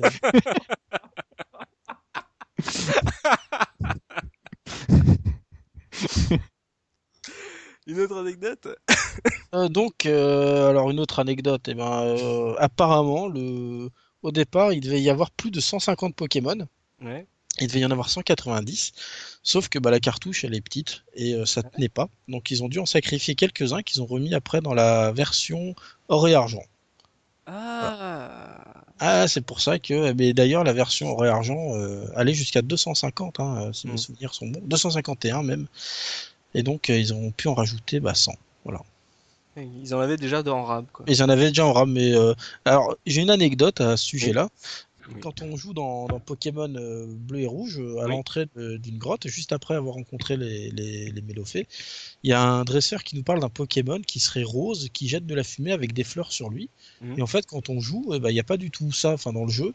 Ouais. Et c'est que euh, plus tard dans Pokémon noir et blanc qu'on découvre donc Muna, qui est un Pokémon bah, qui correspond à cette description. Voilà, ça veut dire qu'en fait les, euh, les Pokémon sont, ont été créés depuis très longtemps et euh, ils ressortent seulement euh, Mais les Pokémon existent? dans, dans, dans, dans, dans on- la vraie on- vie, les Pokémon. voilà, on imagine. Non, non, c'est pas ça. Non, non, faut arrêter. Non, faut pas dire pas aux jeunes. Il y a des jeunes qui. Il y a des filles aussi qui.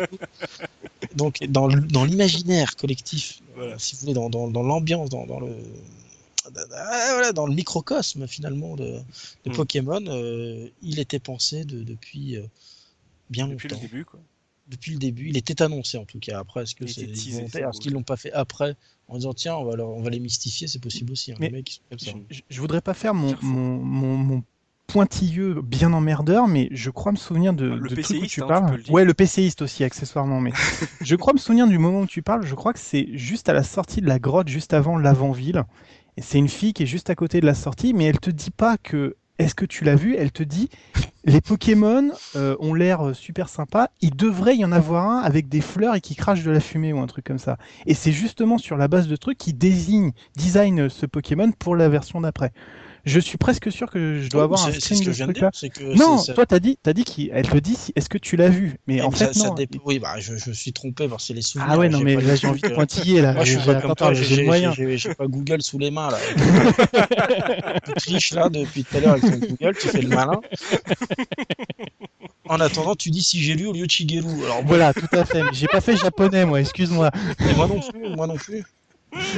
Seulement je m'intéresse, je voilà, je, je, je suis curieux. Les mecs, les mecs, je vais me suicider. J'ai réussi à me fâcher avec Docteur Lacave. Qu'est-ce que je fais je- voilà, moment- suis pas fâché. Pas c'est Pas encore. En plus, euh, En plus, t'es le seul que j'aime bien parmi les trois. Je je suis fan de ce docteur. docteur, est-ce que vous avez encore une anecdote sur Pokémon première génération? Euh, oui, alors apparemment, il y a, comment ça s'appelle, euh, ça, ça avait défrayé la chronique, mais est-ce que c'est une légende urbaine ou pas? Un magicien, enfin, c'est pas vraiment un magicien, c'est une espèce de, comment on peut dire? Un espèce de télékinésiste ou un charlatan selon certains, qui s'appelle Yuri Geller en fait, qui était un, un gars qui faisait croire que par la, par la pensée, en Amérique, hein, un mec qui, qui avait des shows télé, qui par la pensée, il arrivait à tordre des cuillères. Ouais. En fait, il était très populaire dans les années 70 et 80. Mhm. Et euh, il a fait un procès. Alors, il l'aurait fait, parce que dans ces histoires, on sait jamais vraiment. euh, voilà, on n'a pas non plus les. Mhm. hein, on n'a pas les, les, comment dire, les, les documents officiels. Il aurait fait un procès à Nintendo euh, par rapport au Pokémon Kadabra, qui euh, tient une, euh, une cuillère. Et d'ailleurs, même dans le, dans le dessin animé, on voit qu'il arrête pas de tordre des cuillères. Et en fait, pour lui, c'est une parodie. Et euh, ça, ça, l'a pas. ça- hein. voilà. Et, euh, et apparemment, il aurait même empêché la réimpression des cartes Pokémon, euh, ce qui faisait que euh, Abra, du coup, a une capacité spéciale qui lui permet d'évoluer directement à la Kazam. Mais il me semble qu'il y a des cartes euh, Kadabra quand même qui sont sorties. euh. La vache. Oh, c'est bon ça. bah euh, voilà. Bah tiens, on va parler de, de, de rhinophéros. Oui. Dans, dans le jeu, je sais pas si vous avez remarqué, mais on voit des rhinophéros partout. Ouais. Et en fait, c'est parce que Rhinophéros en fait a été pensé comme le premier Pokémon, donc le Pokémon type. Donc c'est pour ça qu'en fait on voit des, euh, des statues un peu de lui partout, euh, etc. Et d'ailleurs, quand il y a une poupée qui est représentée de Pokémon, c'est souvent un Rhinophéros. Les statues souvent des Rhinophéros. euh, C'est pour ça que j'aime pas Pokémon. Eh ben merci, docteur Lacave, pour euh, ce, ce, ce croisement de Hidden Palace et des anecdotes de Papa Looping. Merci de t'être prêté à Bah, l'exercice. je sais pas qui est Papa Looping, je suis désolé de lui voler sa rubrique, mais euh, d'un autre côté, il avait qu'à être là. Exactement, les absents ont toujours tort. Les, les gens de mauvais goût n'ont pas besoin de venir sur un podcast Pokémon. Bon entendeur, looping. Euh, Soubi, est-ce que tu as l'Argus de cette première génération de Pok- Pokémon, histoire de savoir euh, combien ça coûte aujourd'hui si on veut se repayer ces, ces cartouches? Eh ben, ça dépend de en quel état tu la veux, mais euh, tu peux l'avoir Oh, s'il te plaît, hein à- à très pas cher, si Oui. t'es pas trop regardant. Comme, euh, on va dire, ça, ça reste des prix relativement raisonnables. Donc le bleu-rouge, en général, la cartouche en loose, tu l'as entre 5 et 8, 10 euros, pareil. Donc comme je dis, en fonction de l'état, parce que bah, le problème des cartouches de Game Boy, c'est souvent l'étiquette qui, euh, qui Ouais. morfle beaucoup. Et de ce que j'ai vu sur Internet, bah, les celles de Pokémon ont beaucoup, beaucoup morflé. T'as t'as beaucoup de cartouches en loose. Ça, c'est quand tu laisses jouer les filles, hein. ça c'est. Voilà. c'est pas soigneux, ça met ses doigts partout. Enfin, non, c'est- Donc voilà, donc les, les cartouches sont souvent en, en sale état et si tu ça veux nettoie avoir, ça au pec citron. et si tu veux donc un jeu en loose avec une, euh, une étiquette encore en état correct, c'est de l'ordre de 8 euros. Le jeu en boîte, tu vas l'avoir en gros dans on va dire aux alentours euh, de entre 15 et 25 euros. Je dis entre 15 et 25. 25 c'est quand tu vas sur eBay, Price Minister et compagnie. Là tu te fais enfler. 15 euros c'est quand tu vas sur le bon coin. Là sur le bon coin t'en as des des pelletés, des pelletés. Ouais. Euh, des jeux donc Pokémon euh, bleu, rouge en boîte euh, et souvent ils sont vendus avec une Game Boy. Euh, donc là autour des 40-50 euros. Donc euh, parce que bah comme on disait, bah, c'est un jeu qui a relancé les ventes de Game Boy. Mm. Et donc bah comme souvent, euh, bah finalement le- les gens ont acheté une Game Boy pour jouer à Pokémon et, et donc ils la revendent euh, bah, avec euh, avec ce jeu. Et les versions jaunes, donc comme ils ont été encore plus vendus, c'est en- enfin les prix sont encore un peu plus bas. Le, euh, on va dire un jeu en loose, là tu l'as à 5 euros même avec un état, euh, enfin nickel de, de l'étiquette. Mhm. Et euh, le jeu en boîte est entre 10 et 15 euros.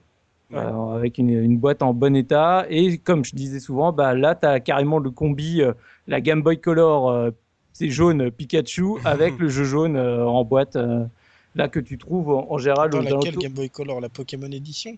Ouais. Et ben, elle était pas vendue avec le jaune. Hein. Non, j'ai pas dit qu'elle était vendue ensemble, je dis Ah non, juste si, que t'as dit, la... t'as dit la Pokémon jaune Pikachu. Attention. Non mais aujourd'hui. Ouais, ça va. non, non, parce qu'en fait, il y a deux Game Boy Color. Il y en a une, effectivement, euh, qui était génération 1 avec euh, une euh, Pokéball qui est au niveau de la batterie. Ouais. Et une où c'est l'ajout de Pikachu qui est au niveau de la batterie. Et c'est pas les deux mêmes Game Boy, voilà. Euh, Je suis rouge. pas allé à ce niveau de détail. Pour être Ah oui, mais si, c'est parce que si, si, il faut. c'est Ah, non, non, mais C'est je. pas un vrai, hein. c'est- Bah je suis d'accord. c'est- Là, là, on est précis, on, on dit n'importe quoi. Après, on dit si j'ai lu, on dit ah bah bon. Voilà, non, non, mais t'as- Et euh, je sais pas si t'as vu, mais apparemment ils ont retrouvé des pelletés de jeux en neuf blister rigides. Je sais pas si t'as les, les prix peut-être. Euh, non, j'ai pas vu, mais je pense que ça doit pas être bien haut, puisque, enfin, comme je dis, en fait, c'est un jeu qui a été très très vendu, donc tu le trouves vraiment sans aucune difficulté. Mm. Donc euh, les. Bah, en neuf, les- c'est déjà un peu plus dur quand même. Bah, Oui, mais- un peu dépelleté, malheureusement pour eux. Ils auraient dû vendre, ils auraient dû brûler toutes les autres, en garder qu'une.